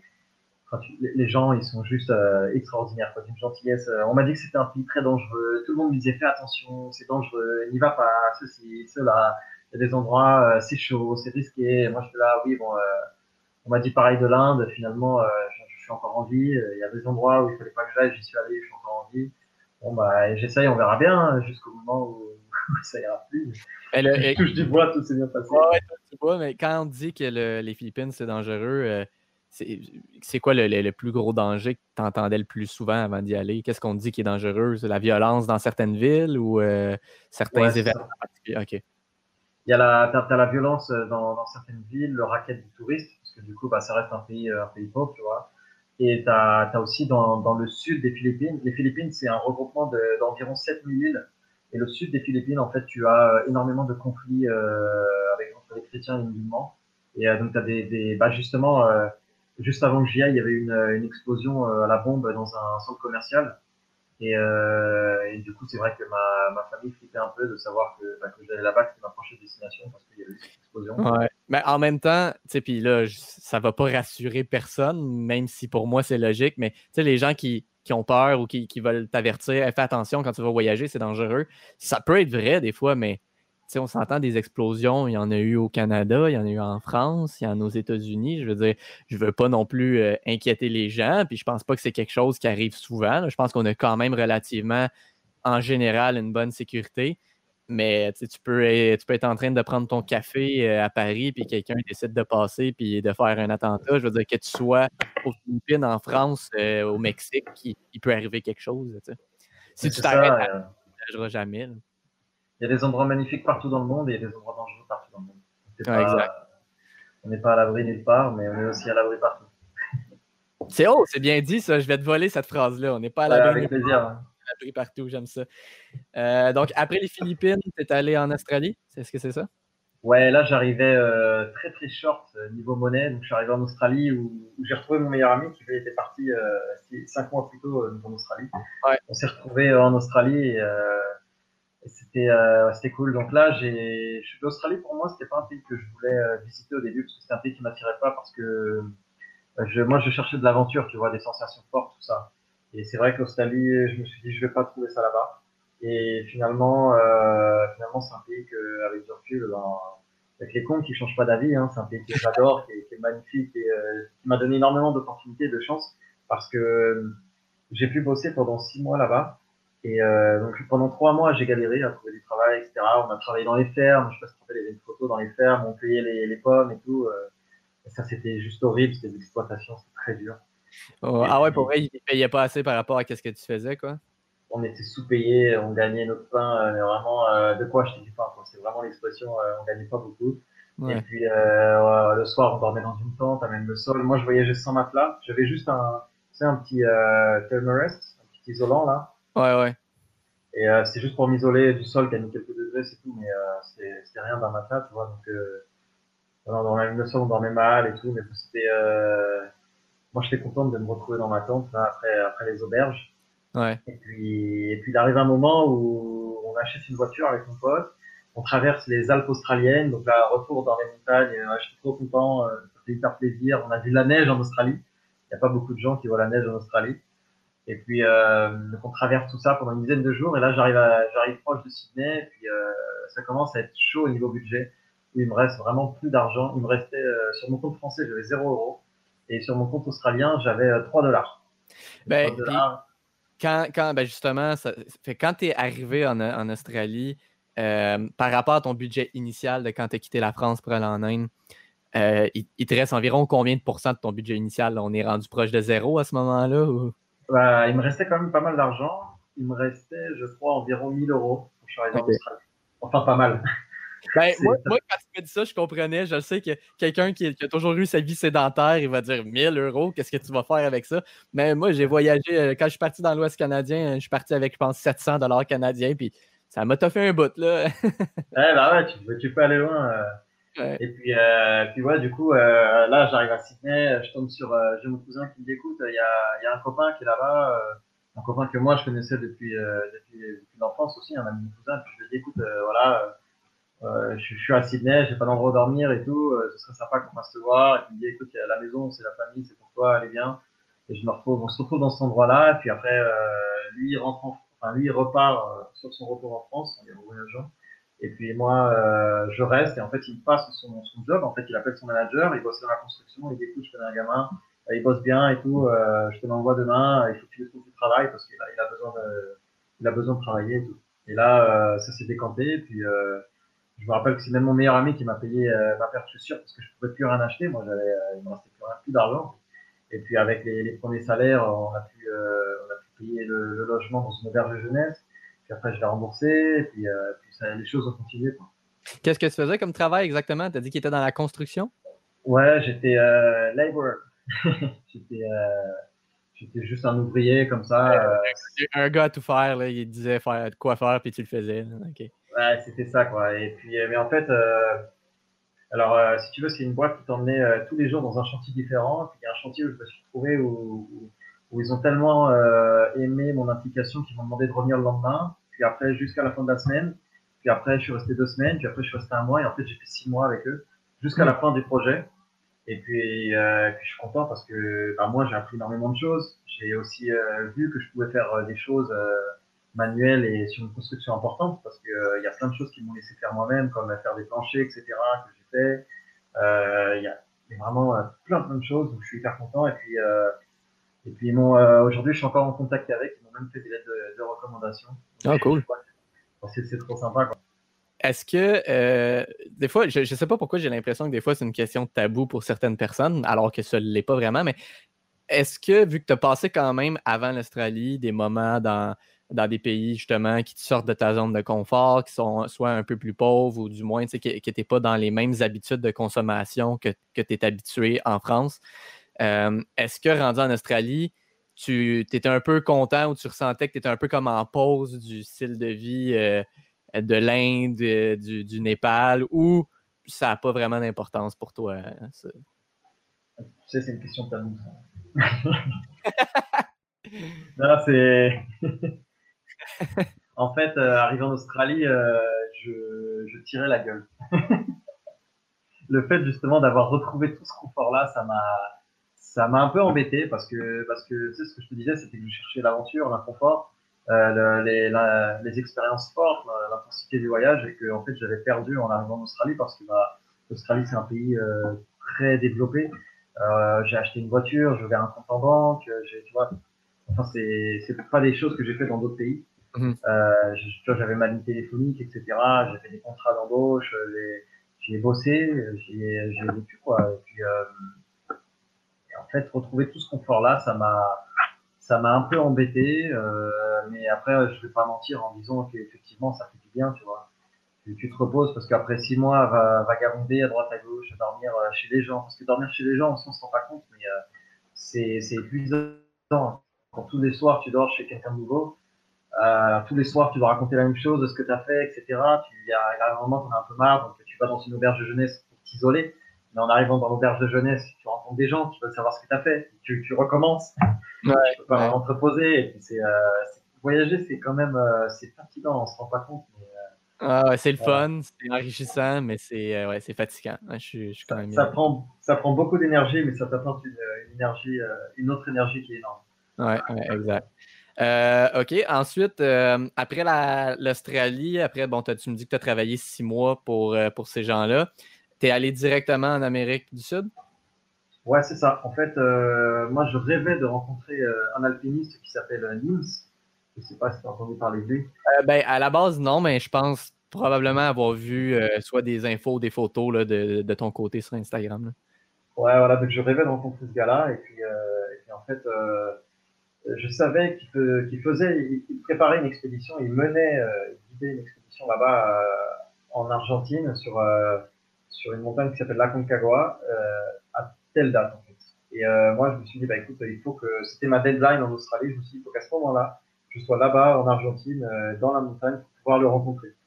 Tu vois, et puis c'est marrant parce que c'est là où c'est là où je repense en ce moment, tu vois, quand, quand tu te donnes l'opportunité de faire des choses, bah, ça fonctionne et ça arrive, tu vois.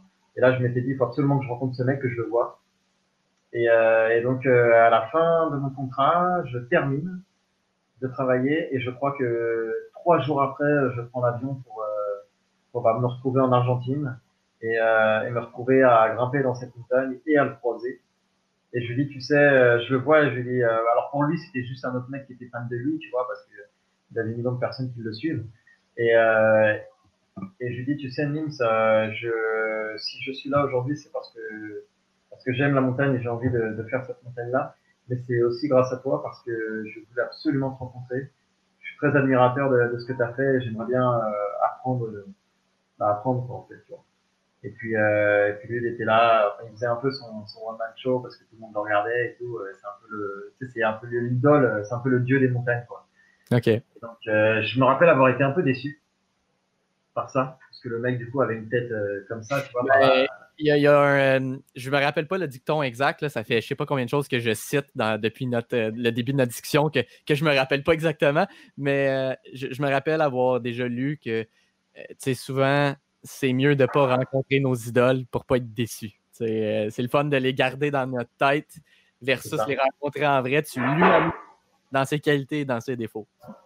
C'est exactement ça. Puis en fait, euh, ouais, c'est ça. Bah, en fait, c'était plus un idole. En fait, euh, d'une seconde à l'autre, c'était plus un idole. Donc j'étais quand même content de l'avoir. Euh, j'ai pris une photo avec. Tout, j'étais hyper content, tu vois.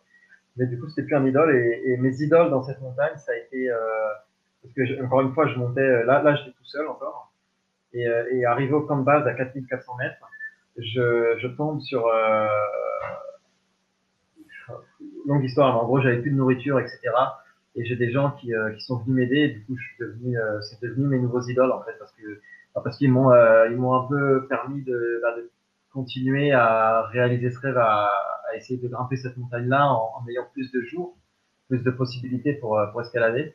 Et puis de l'autre côté bah, j'avais ouais j'avais cette idole qui était partie quoi. Et en fait et c'est marrant parce que c'est inversé parce que tous les gens de son groupe à lui donc ils étaient fans de lui, etc. Et, et, en fait, on faisait que de se croiser, tu sais, parce qu'en montagne, pour t'acclimater, tu montes, tu redescends, tu remontes plus haut, tu redescends, etc. Ouais. Et en fait, donc je faisais que de les croiser.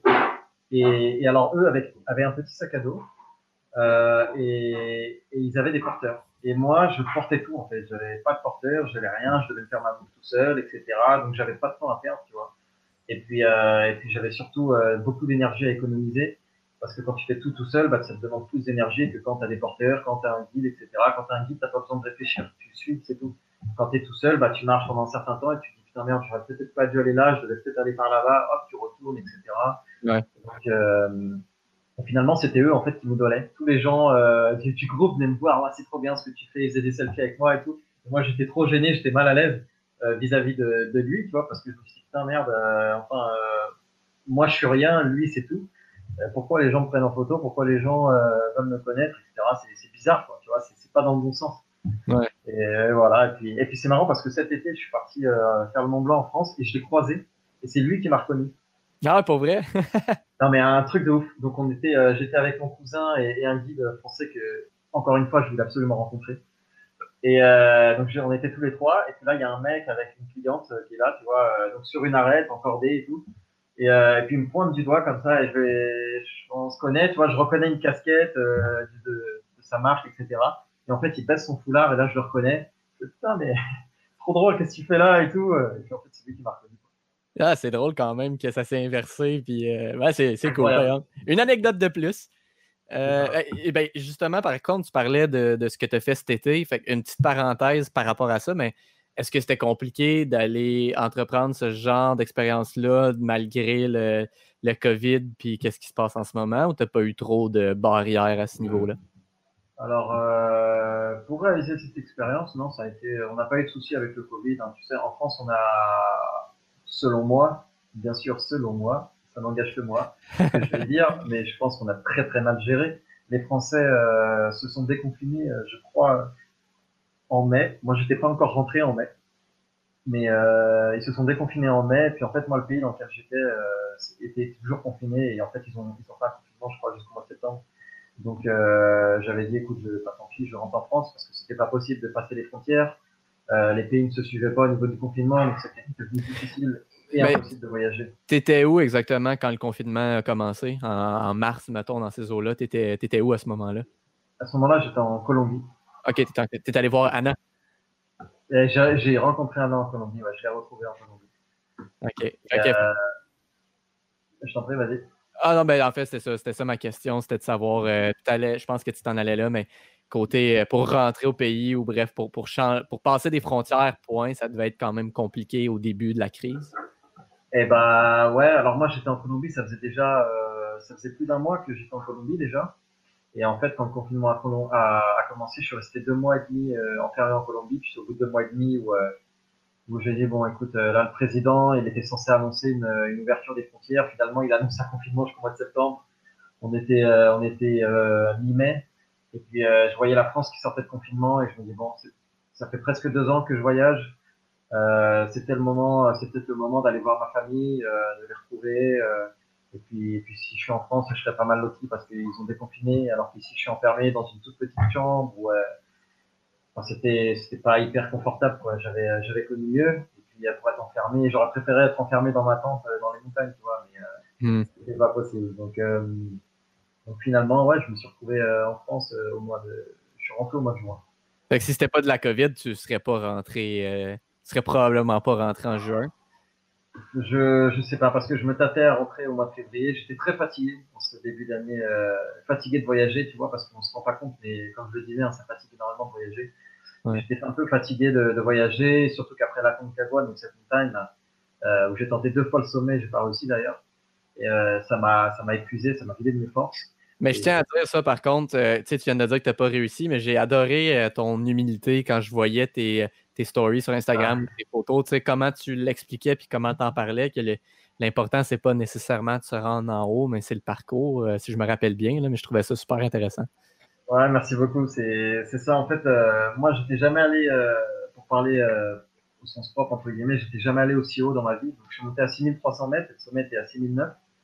Donc, c'est quand même assez haut. En, Europe, on n'a pas de pic aussi haut, tu vois. Et il n'y a, a que en Amérique latine ou dans les Himalayas ou le Karakoram qu'on a des pics au-dessus de 6000 mètres. Et puis, et en fait, si tu veux, de, m'être retrouvé aussi haut, ça a été un peu mon sommet à l'intérieur de moi. Mais c'est surtout les, euh, les, gens que j'ai rencontrés là-bas qui ont été extraordinaires. Tu sais, je te dis, ils m'ont donné à manger, etc. Euh, ils m'ont donné le sourire. Ils m'ont donné, euh, parce que bah, là-bas, t'as n'as vraiment rien quand t'es avec toi-même. Il n'y a, a, pas d'électricité, il n'y a pas de téléphone, il n'y a pas de réseau, il n'y a rien. Donc, avec ces gens-là, c'est tout, quoi. Et j'aurais pu rester seul, isolé. Et ces gens-là euh, m'ont dit, bah, attends, viens. Et puis, en fait, finalement, tu vois, là-bas, je faisais du, parce que je, bah, je cuisinais, je faisais la vaisselle, etc. Je les aidais, tu vois, quand il y avait des trucs à, à transporter. Tout. À un moment, on a dû faire une évacuation par, par hélicoptère. Je les ai dit à évacuer euh, quelqu'un par hélicoptère.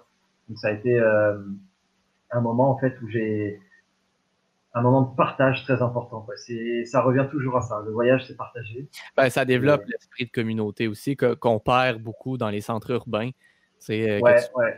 À Montréal, c'est très, c'est des villes et des sociétés individualistes, puis tu, tu te perds dans cette bulle-là de moi, moi, mon, ma vie puis qu'est-ce qui se passe autour. Mais quand tu voyages comme ça, ça redéveloppe un peu les bases, de, les bases communautaires. Ah, tu reprends vraiment les bases. Premièrement, les bases euh, de toi-même et puis les bases euh, de nous tous. Une belle introspection qui se fait aussi quand tu es dans un voyage comme ça. Hein? Tu as le temps de remettre bien des choses en question. Ouais, ouais. Est-ce que tu parlais déjà euh, espagnol? Parce que je pense que tu parles espagnol, si je me rappelle bien, ou du moins tu te débrouilles. Portugais ah, portugais. Ok, non, je me rappelais. Je me rappelle avoir vu des stories, mais je me rappelais pas que c'était portugais. Ok. Alors, oui, non, oui, c'est vrai, je viens de me rappeler. Je m'excuse, Guillaume. Mais non, t'as très bien vu. C'était en espagnol, les stories. Ah, ok, bon. Mais je me rappelle pourquoi le portugais. Mais euh, ouais, ok. Fait, que tu. Est-ce que c'est parce que tu te débrouilles en espagnol ou euh, tu, traduisais au fur et à mesure? Alors, euh, non, je me suis retrouvé. alors l'espagnol, je le, le parlais pas, hein, je paragouinais quelques mots, vraiment, mais vraiment quelques mots. Et euh, si tu veux, euh, bah, quand tu te retrouves euh, donc en Argentine où ils parlent tous espagnol, euh, ils parlaient pas anglais, donc euh, ils parlaient pas français. Et en fait, il fallait que, bah, je parle avec eux. Et, l'avantage, c'est que les langues latines ont toutes plus ou moins les mêmes, les mêmes racines. Donc ça a été assez facile. Le portugais t'a permis un peu de. Aussi. ouais.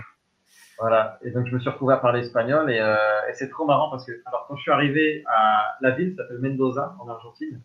C'est la dernière ville avant d'accéder à la montagne. J'étais chez l'habitant et euh, j'arrivais pas du tout à parler espagnol et lui parlait français. Donc, euh, donc, chaque fois, je revenais sur le français, tu vois. Et quand je suis revenu de la montagne, j'avais laissé des affaires chez lui. Quand je suis redescendu de la montagne, donc un mois après, euh, enfin 20 jours, je suis resté 20 jours, je suis arrivé euh, chez lui et on parlait que espagnol. Et lui, me regardait comme ça, il me dit Attends, mais il y a, un truc qui a changé, je sais pas quoi. Là, on mange. On mange, il me dit Tiens, mais tu parles espagnol T'as appris en 20 jours l'espagnol et tout. Je dis Bah ouais, j'avais pas le choix, il fallait l'apprendre, quoi. Et euh, il me dit Ouais, c'est, trop bien, c'est un truc de dingue et tout. Et je dis Bah ouais, écoute, j'étais, j'étais, de un, j'étais heureux. J'ai pris énormément de plaisir avec ces gens-là. Et en fait, je pense que tout ça, c'est ce qui a facilité euh, l'apprentissage. Et puis, il y avait le partage de tout, tu vois, une assiette, tout ça. Enfin, c'est, ça a été vraiment facile à apprendre du coup. Et du coup, c'est moi qui faisais le traducteur aussi là-haut euh, dans le base parce que bah, quand tu avais des clients qui parlaient que anglais, souvent, par exemple, les pays de l'Est en Europe, euh, ils parlent que anglais, tu vois. Et ils parlaient pas espagnol, il fallait un traducteur entre les deux, donc je faisais le traducteur, je, je coupais mes patates et je traduisais en même temps. Euh, C'est fou qu'en 20 jours, tu as passé de je baragouine à je deviens traducteur pour euh, les anglophones. Ah, c'est ça. Mais je pense que c'est vraiment, euh, c'est la joie de vivre hein, qui a fait ça. C'est la joie de vivre. J'étais très heureux. J'étais très très bien avec moi-même. J'étais, euh, je me sentais vraiment bien. Donc euh, j'étais vraiment content de, de vivre. Et- Est-ce que, est-ce que tu te sens bien en ce moment? Comment, comment ça va en ce moment, le côté. euh, Ouais, c'est ça, hein? C'est. le retour a été beaucoup plus compliqué que je ne le pensais. C'est-à-dire que donc, je suis rentré en juin. Pour, je suis rentré en juin, ça s'est bien passé. Le mois de juillet a été, et je me suis précipité à vouloir faire des choses trop vite. Et euh, le mois d'août, euh, j'ai pareil. Puis euh, le mois de septembre, j'ai tout stoppé.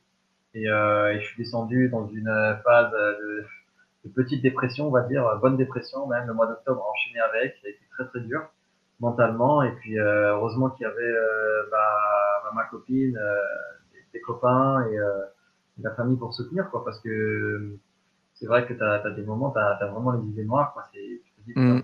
Ouais. quoi. Les gens, Ouais. les gens le voient pas souvent, mais puis je trouve que c'est important quand même qu'on en parle. Je trouve ça le fun qu'on en parle parce que c'est cool de parler des voyages, des paysages, de partager ces, ces aventures-là. C'est souvent ce que les gens veulent entendre aussi. tu sais, ça fait rêver, puis c'est normal, puis c'est c'est le but aussi. Mais euh, mais il y a tout le temps, je pense que je connais pas un voyageur qui qui vit pas une dépression. Quand, quand tu es de retour dans tes, euh, dans tes chaussettes à la maison, là, tout, le monde, tout le monde le vit. Moi, je suis quand même. Ça fait longtemps que ça m'est pas arrivé parce que ça fait longtemps que j'ai pas voyagé, mais c'est pour ça que je te demandais comment tu allais. Je le sais que les idées noires viennent. Tu as vécu tellement des choses différentes, impressionnantes, spectaculaires que tu te retrouves entre quatre murs chez toi. Puis c'est ça. Comme tu as dit, tu l'as très bien dit, tu te demandes qu'est-ce que tu fais là. Puis c'est pas facile. Les gens sous-estiment à quel point c'est le fun de préparer un voyage, mais c'est bon de, de, de se préparer mentalement au fait qu'il peut avoir la dépression qui suit au retour aussi. là. Là, alors c'est marrant parce que là où j'ai eu le plus de mal, c'est euh, là où les autres voyageurs ont le moins de mal. C'est-à-dire que, euh, alors comme tu sais, je voyageais avec un seul short et, et trois t-shirts, et ça a été vraiment très très dur de, de changer de vêtements parce que je m'étais habitué en fait à, à mettre ce short tous les matins. Tu vois, quand, quand je m'endormais, bah, le short était plié à côté de mon coussin et euh, je me réveillais le matin et avant de sortir du lit, euh, bah, je mettais euh, je mettais ce short, tu vois. Et c'était euh, ça a été quelque chose de difficile de changer de vêtements de se réadapter parce que quand tu arrives ici, tout le monde te regarde, genre t'as un short comme ça, t'as des chaussures de rando aux pieds, les gens sont un peu, enfin c'est qui ce mec On dirait, on dirait un clochard un peu, tu vois. Voilà, c'est particulier. Mais quand tu voyages, personne. Ouais. Ouais, c'est ça. Ben non, mais c'est exactement ça. C'est que tu, regou- tu regoutes, tu retrouves le jugement sur des trucs ridicules que tu avais, que, que pu en voyage. Puis euh, C'est ridicule de se faire juger parce que tu es habillé comme ça. ou euh, C'est spécial. Hein? Ça, ouais, ouais, ouais. Donc le, le retour, c'est important d'en parler hein, parce que c'est vraiment une étape très compliquée. Sachant que moi, je pensais que ça allait être provisoire, tu vois, mais là, avec cette histoire de Corona, je pense pas que, que ça va repartir euh, comme je l'avais imaginé. Moi, je m'étais donné un an, tu vois. Je m'étais dit jusqu'à juin 2021, ça allait être, euh, ça allait être un peu difficile de voyager, voire impossible. Enfin, pour voyager à ma manière, hein, parce que tu, tu pouvais aller dans d'autres pays, mais moi, ce que j'aimais, c'était aller chez l'habitant. Tu Mhm. vois, quand j'ai vu que le corona a commencé à, quand ils ont commencé à en parler dans les médias euh, colombiens, eh ben, on avait du mal à entrer en contact avec la population. pendant le confinement en Colombie, on avait du mal à faire nos courses. Les gens pensaient qu'on avait le coronavirus parce qu'on était français. Parce qu'on était, ben, ils disaient, soit t'es français, t'as le coronavirus. Si t'es blanc, t'es européen, t'as le coronavirus. Et donc, ça a été très difficile de, de, rentrer en contact et je pense que ça, ça, ça sera davantage tous mes amis que j'ai eu sur euh, Couchsurfing. Je pense que tu connais l'application. Ouais. Euh, tous ces amis-là que j'ai rencontrés pour dormir chez la Victoire, tous ces habitants-là, avec qui j'ai encore contact, me disent, bah, écoute, on, on moi, j'accepte plus personne parce que bah, c'est dangereux, faut faire attention, etc. Donc, euh, voilà, c'est pour rentrer en contact avec la population. Moi, je peux plus voyager de cette manière-là et c'est de cette manière-là que j'ai envie de voyager. Ouais, ben dis-toi que, que, ça va quand même revenir. Euh, j'entendais. Je suis pas allé valider l'information, j'ai pas fait la recherche, donc il faut prendre ça avec un grain de sel. Euh, ça me semble logique, là, mais j'ai entendu que quand tu regardes l'histoire dans les 100, 150 dernières années, chaque fois qu'il y a eu des, euh, des, des, pandémies ou des périodes avec des crises sanitaires comme ça, en moyenne, ça dure 18 mois avant que la vie retourne un peu plus à la normale. C'est sûr qu'il va rester des petits trucs, mais avec 18 mois, considérant que ça a commencé en mars 2020, ça va quand même nous amener à, l'automne l'année prochaine, 2021. Fait que ça va, le temps passe tellement vite, de toute façon, ça va revenir plus vite qu'on le pense, mais c'est sûr qu'en attendant, c'est plate. C'est dommage. Avec un peu de chance, tu pourrais partir pour mes 28 ans. c'est euh... déjà, c'est quand ton anniversaire? C'est euh, le 26 octobre. 26 octobre. OK, oui, c'est vrai, c'était récemment. C'est vrai, je t'ai. Ah, mon Dieu, je m'excuse, je t'ai écrit, ça va être facile à se rappeler. C'est la même date que mon père, deux semaines plus tard. Oui. ça, va bien. Hein? Ouais, bon, ben, maintenant qu'on en a reparlé une deuxième fois, je devrais m'en rappeler. Fait que, fait que tu viens d'avoir 27. Ouais, j'ai eu 27, ouais, du coup. OK. Ah, d'après moi, pour tes 28 ans, les... j'ai pas de boule de cristal, mais on va, on va, garder en tête que les probabilités, statistiquement, sont, sont quand même de ton côté. Ouais, j'espère bien. Entre-temps, eh ben, écoute, là, euh, en ce moment, euh, j'ai, euh, je, je, travaille avec une amie, ma, ma, une amie très très proche euh, avec qui j'étais à l'école, etc., qui a monté son entreprise en, en 2017 et, euh, et j'étais là un peu pour les débuts, tu vois, et puis, euh, et puis après bah, je suis parti voyager, mais je, on est resté en contact, hein, et puis, puis, là au retour, elle m'a dit ah écoute que, que tu viennes, passe me voir, etc., machin, tu peux passer la voir une, deux, trois fois, puis elle dit ah tu peux pas bosser, c'est sûr, on bosse ensemble et tout. Puis je dis une fois non, deux fois non, puis elle insistait, puis j'ai dit bon allez vas-y. C'est qu'est-ce que dans quel domaine? C'est le développement. Euh, alors, en gros, c'est euh, aider euh, les entreprises à, à, valoriser leur présence sur les, sur les réseaux sociaux. Tu vois. Okay. Les, les, aider à développer leur communication, leur stratégie digitale pour qu'ils aient plus de présence sur les réseaux sociaux. Puis toi, tu l'aides de quelle façon? Qu'est-ce que tu fais euh, au sein de alors, alors, si tu veux, on va, on va actuellement on est passé sur une autre, une, une, un nouveau, une nouvelle phase entre guillemets de l'activité, c'est que maintenant on va former euh, les gens, parce qu'on a remarqué que qu'au lieu de, les, de leur proposer à, à les aider, c'est-à-dire publier pour eux, on, on, va les former, en fait, on va leur apprendre euh, comment, euh, on va leur apprendre des bases des réseaux sociaux et comment s'en servir de manière professionnelle pour pouvoir euh, que eux, en fait, grâce à cette formation, euh, bah, ils, ils, puissent en fait gérer toute cette stratégie digitale. OK, c'est très cool. Justement, euh, bon, tantôt, quand je parlais, tu vas voir, il y a un parallèle, là, je, vais rester avec les réseaux sociaux. Mais tout à l'heure, j'ai parlé de euh, la fille que je connais qui faisait de la plongée. J'ai dit que c'était mon premier épisode, je pense. je me suis trompé, c'était mon deuxième. Mon premier, c'est euh, un Français qui est, qui est YouTuber, Jérémy, donc la chaîne YouTube Modi, puis c'est un gars de Toulouse. Et lui, en plus, son emploi, déjà qu'il y a quand même une bonne, un bon following là, sur YouTube, il y a 30 000 abonnés.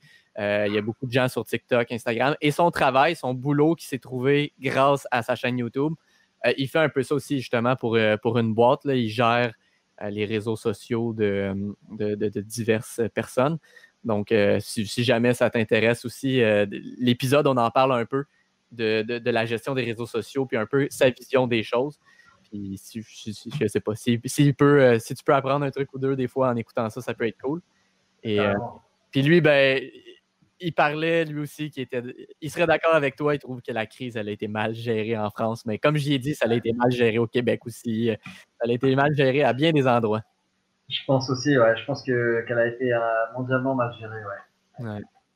Ben écoute, euh, Guillaume, on est rendu à pas loin d'une minute quarante. Euh, ça m'a fait plaisir, premièrement, de, de, discuter avec toi de vive voix. Ça fait différent. Si tu veux, on pourra se refaire ça à l'occasion ou, ou, même à la limite, dès que tu repars puis que tu as des nouvelles aventures à raconter, si le podcast est encore en vie, ça me ferait plaisir de, te recevoir. Avec grand plaisir. Et euh, ben, merci d'avoir partagé toutes, tes aventures, toutes tes histoires. Je te souhaite du fond du cœur de pouvoir repartir le, plus, tôt, le plus tôt possible et de, de, travailler, de, te concentrer sur les choses positives actuellement pour essayer de ne pas trop te concentrer sur ce qui nous traîne vers la dépression. Ouais, c'est ça, toujours regarder euh, là où on va et, pas là où on est actuellement. Exact. Quand on parlait tantôt que dans le voyage, c'est le, parcours qui est important. Ben, le parcours actuel fait partie de ça aussi. Des fois, c'est dur à voir quand on est dedans, mais euh, c'est quand même important à se rappeler. C'est ça, c'est ça. En tout cas, écoute, je te, remercie parce que je ne pensais pas que j'allais euh, tenir autant de temps, là, 1h45. quand tu m'as dit ça au début, je me suis dit, oh là là, comment je vais faire? En fait, euh, en fait il y a tellement de choses à dire. Exact, ça va stresser beaucoup de gens. Euh, mais tu sais, moi, j'essaie de gérer le podcast vraiment plus comme une conversation qu'on aurait autour d'un verre et non comme une entrevue. C'est sûr que je me prépare un peu, j'ai des questions, je veux, je veux jaser, de, je veux discuter de certaines choses. Mais après ça, c'est une conversation, puis on se laisse aller. même moi, au début, comme, comme comme animateur de, podcast, quand avant de commencer les premiers enregistrements, je me disais est-ce que ça va être dur? J'ai réalisé que non, on fait juste parler, puis euh, ça coule. Naturellement. Exactement. Donc écoute, euh, meilleur endroit pour euh, voir tes trucs, c'est sur Instagram, je crois, pour voir te suivre. Bon, je sais que c'est un peu plus tranquille en ce moment, mais quand les aventures vont recommencer. Bah justement, là, tu vois, vu que j'ai du temps, je vais, euh, je vais retrier un peu toutes mes photos et j'ai pas publié depuis, euh, depuis la montagne en janvier. Donc, euh, de, de, janvier jusqu'à juin, bah là, je vais me remettre à publier tout ce que j'ai fait de janvier à juin.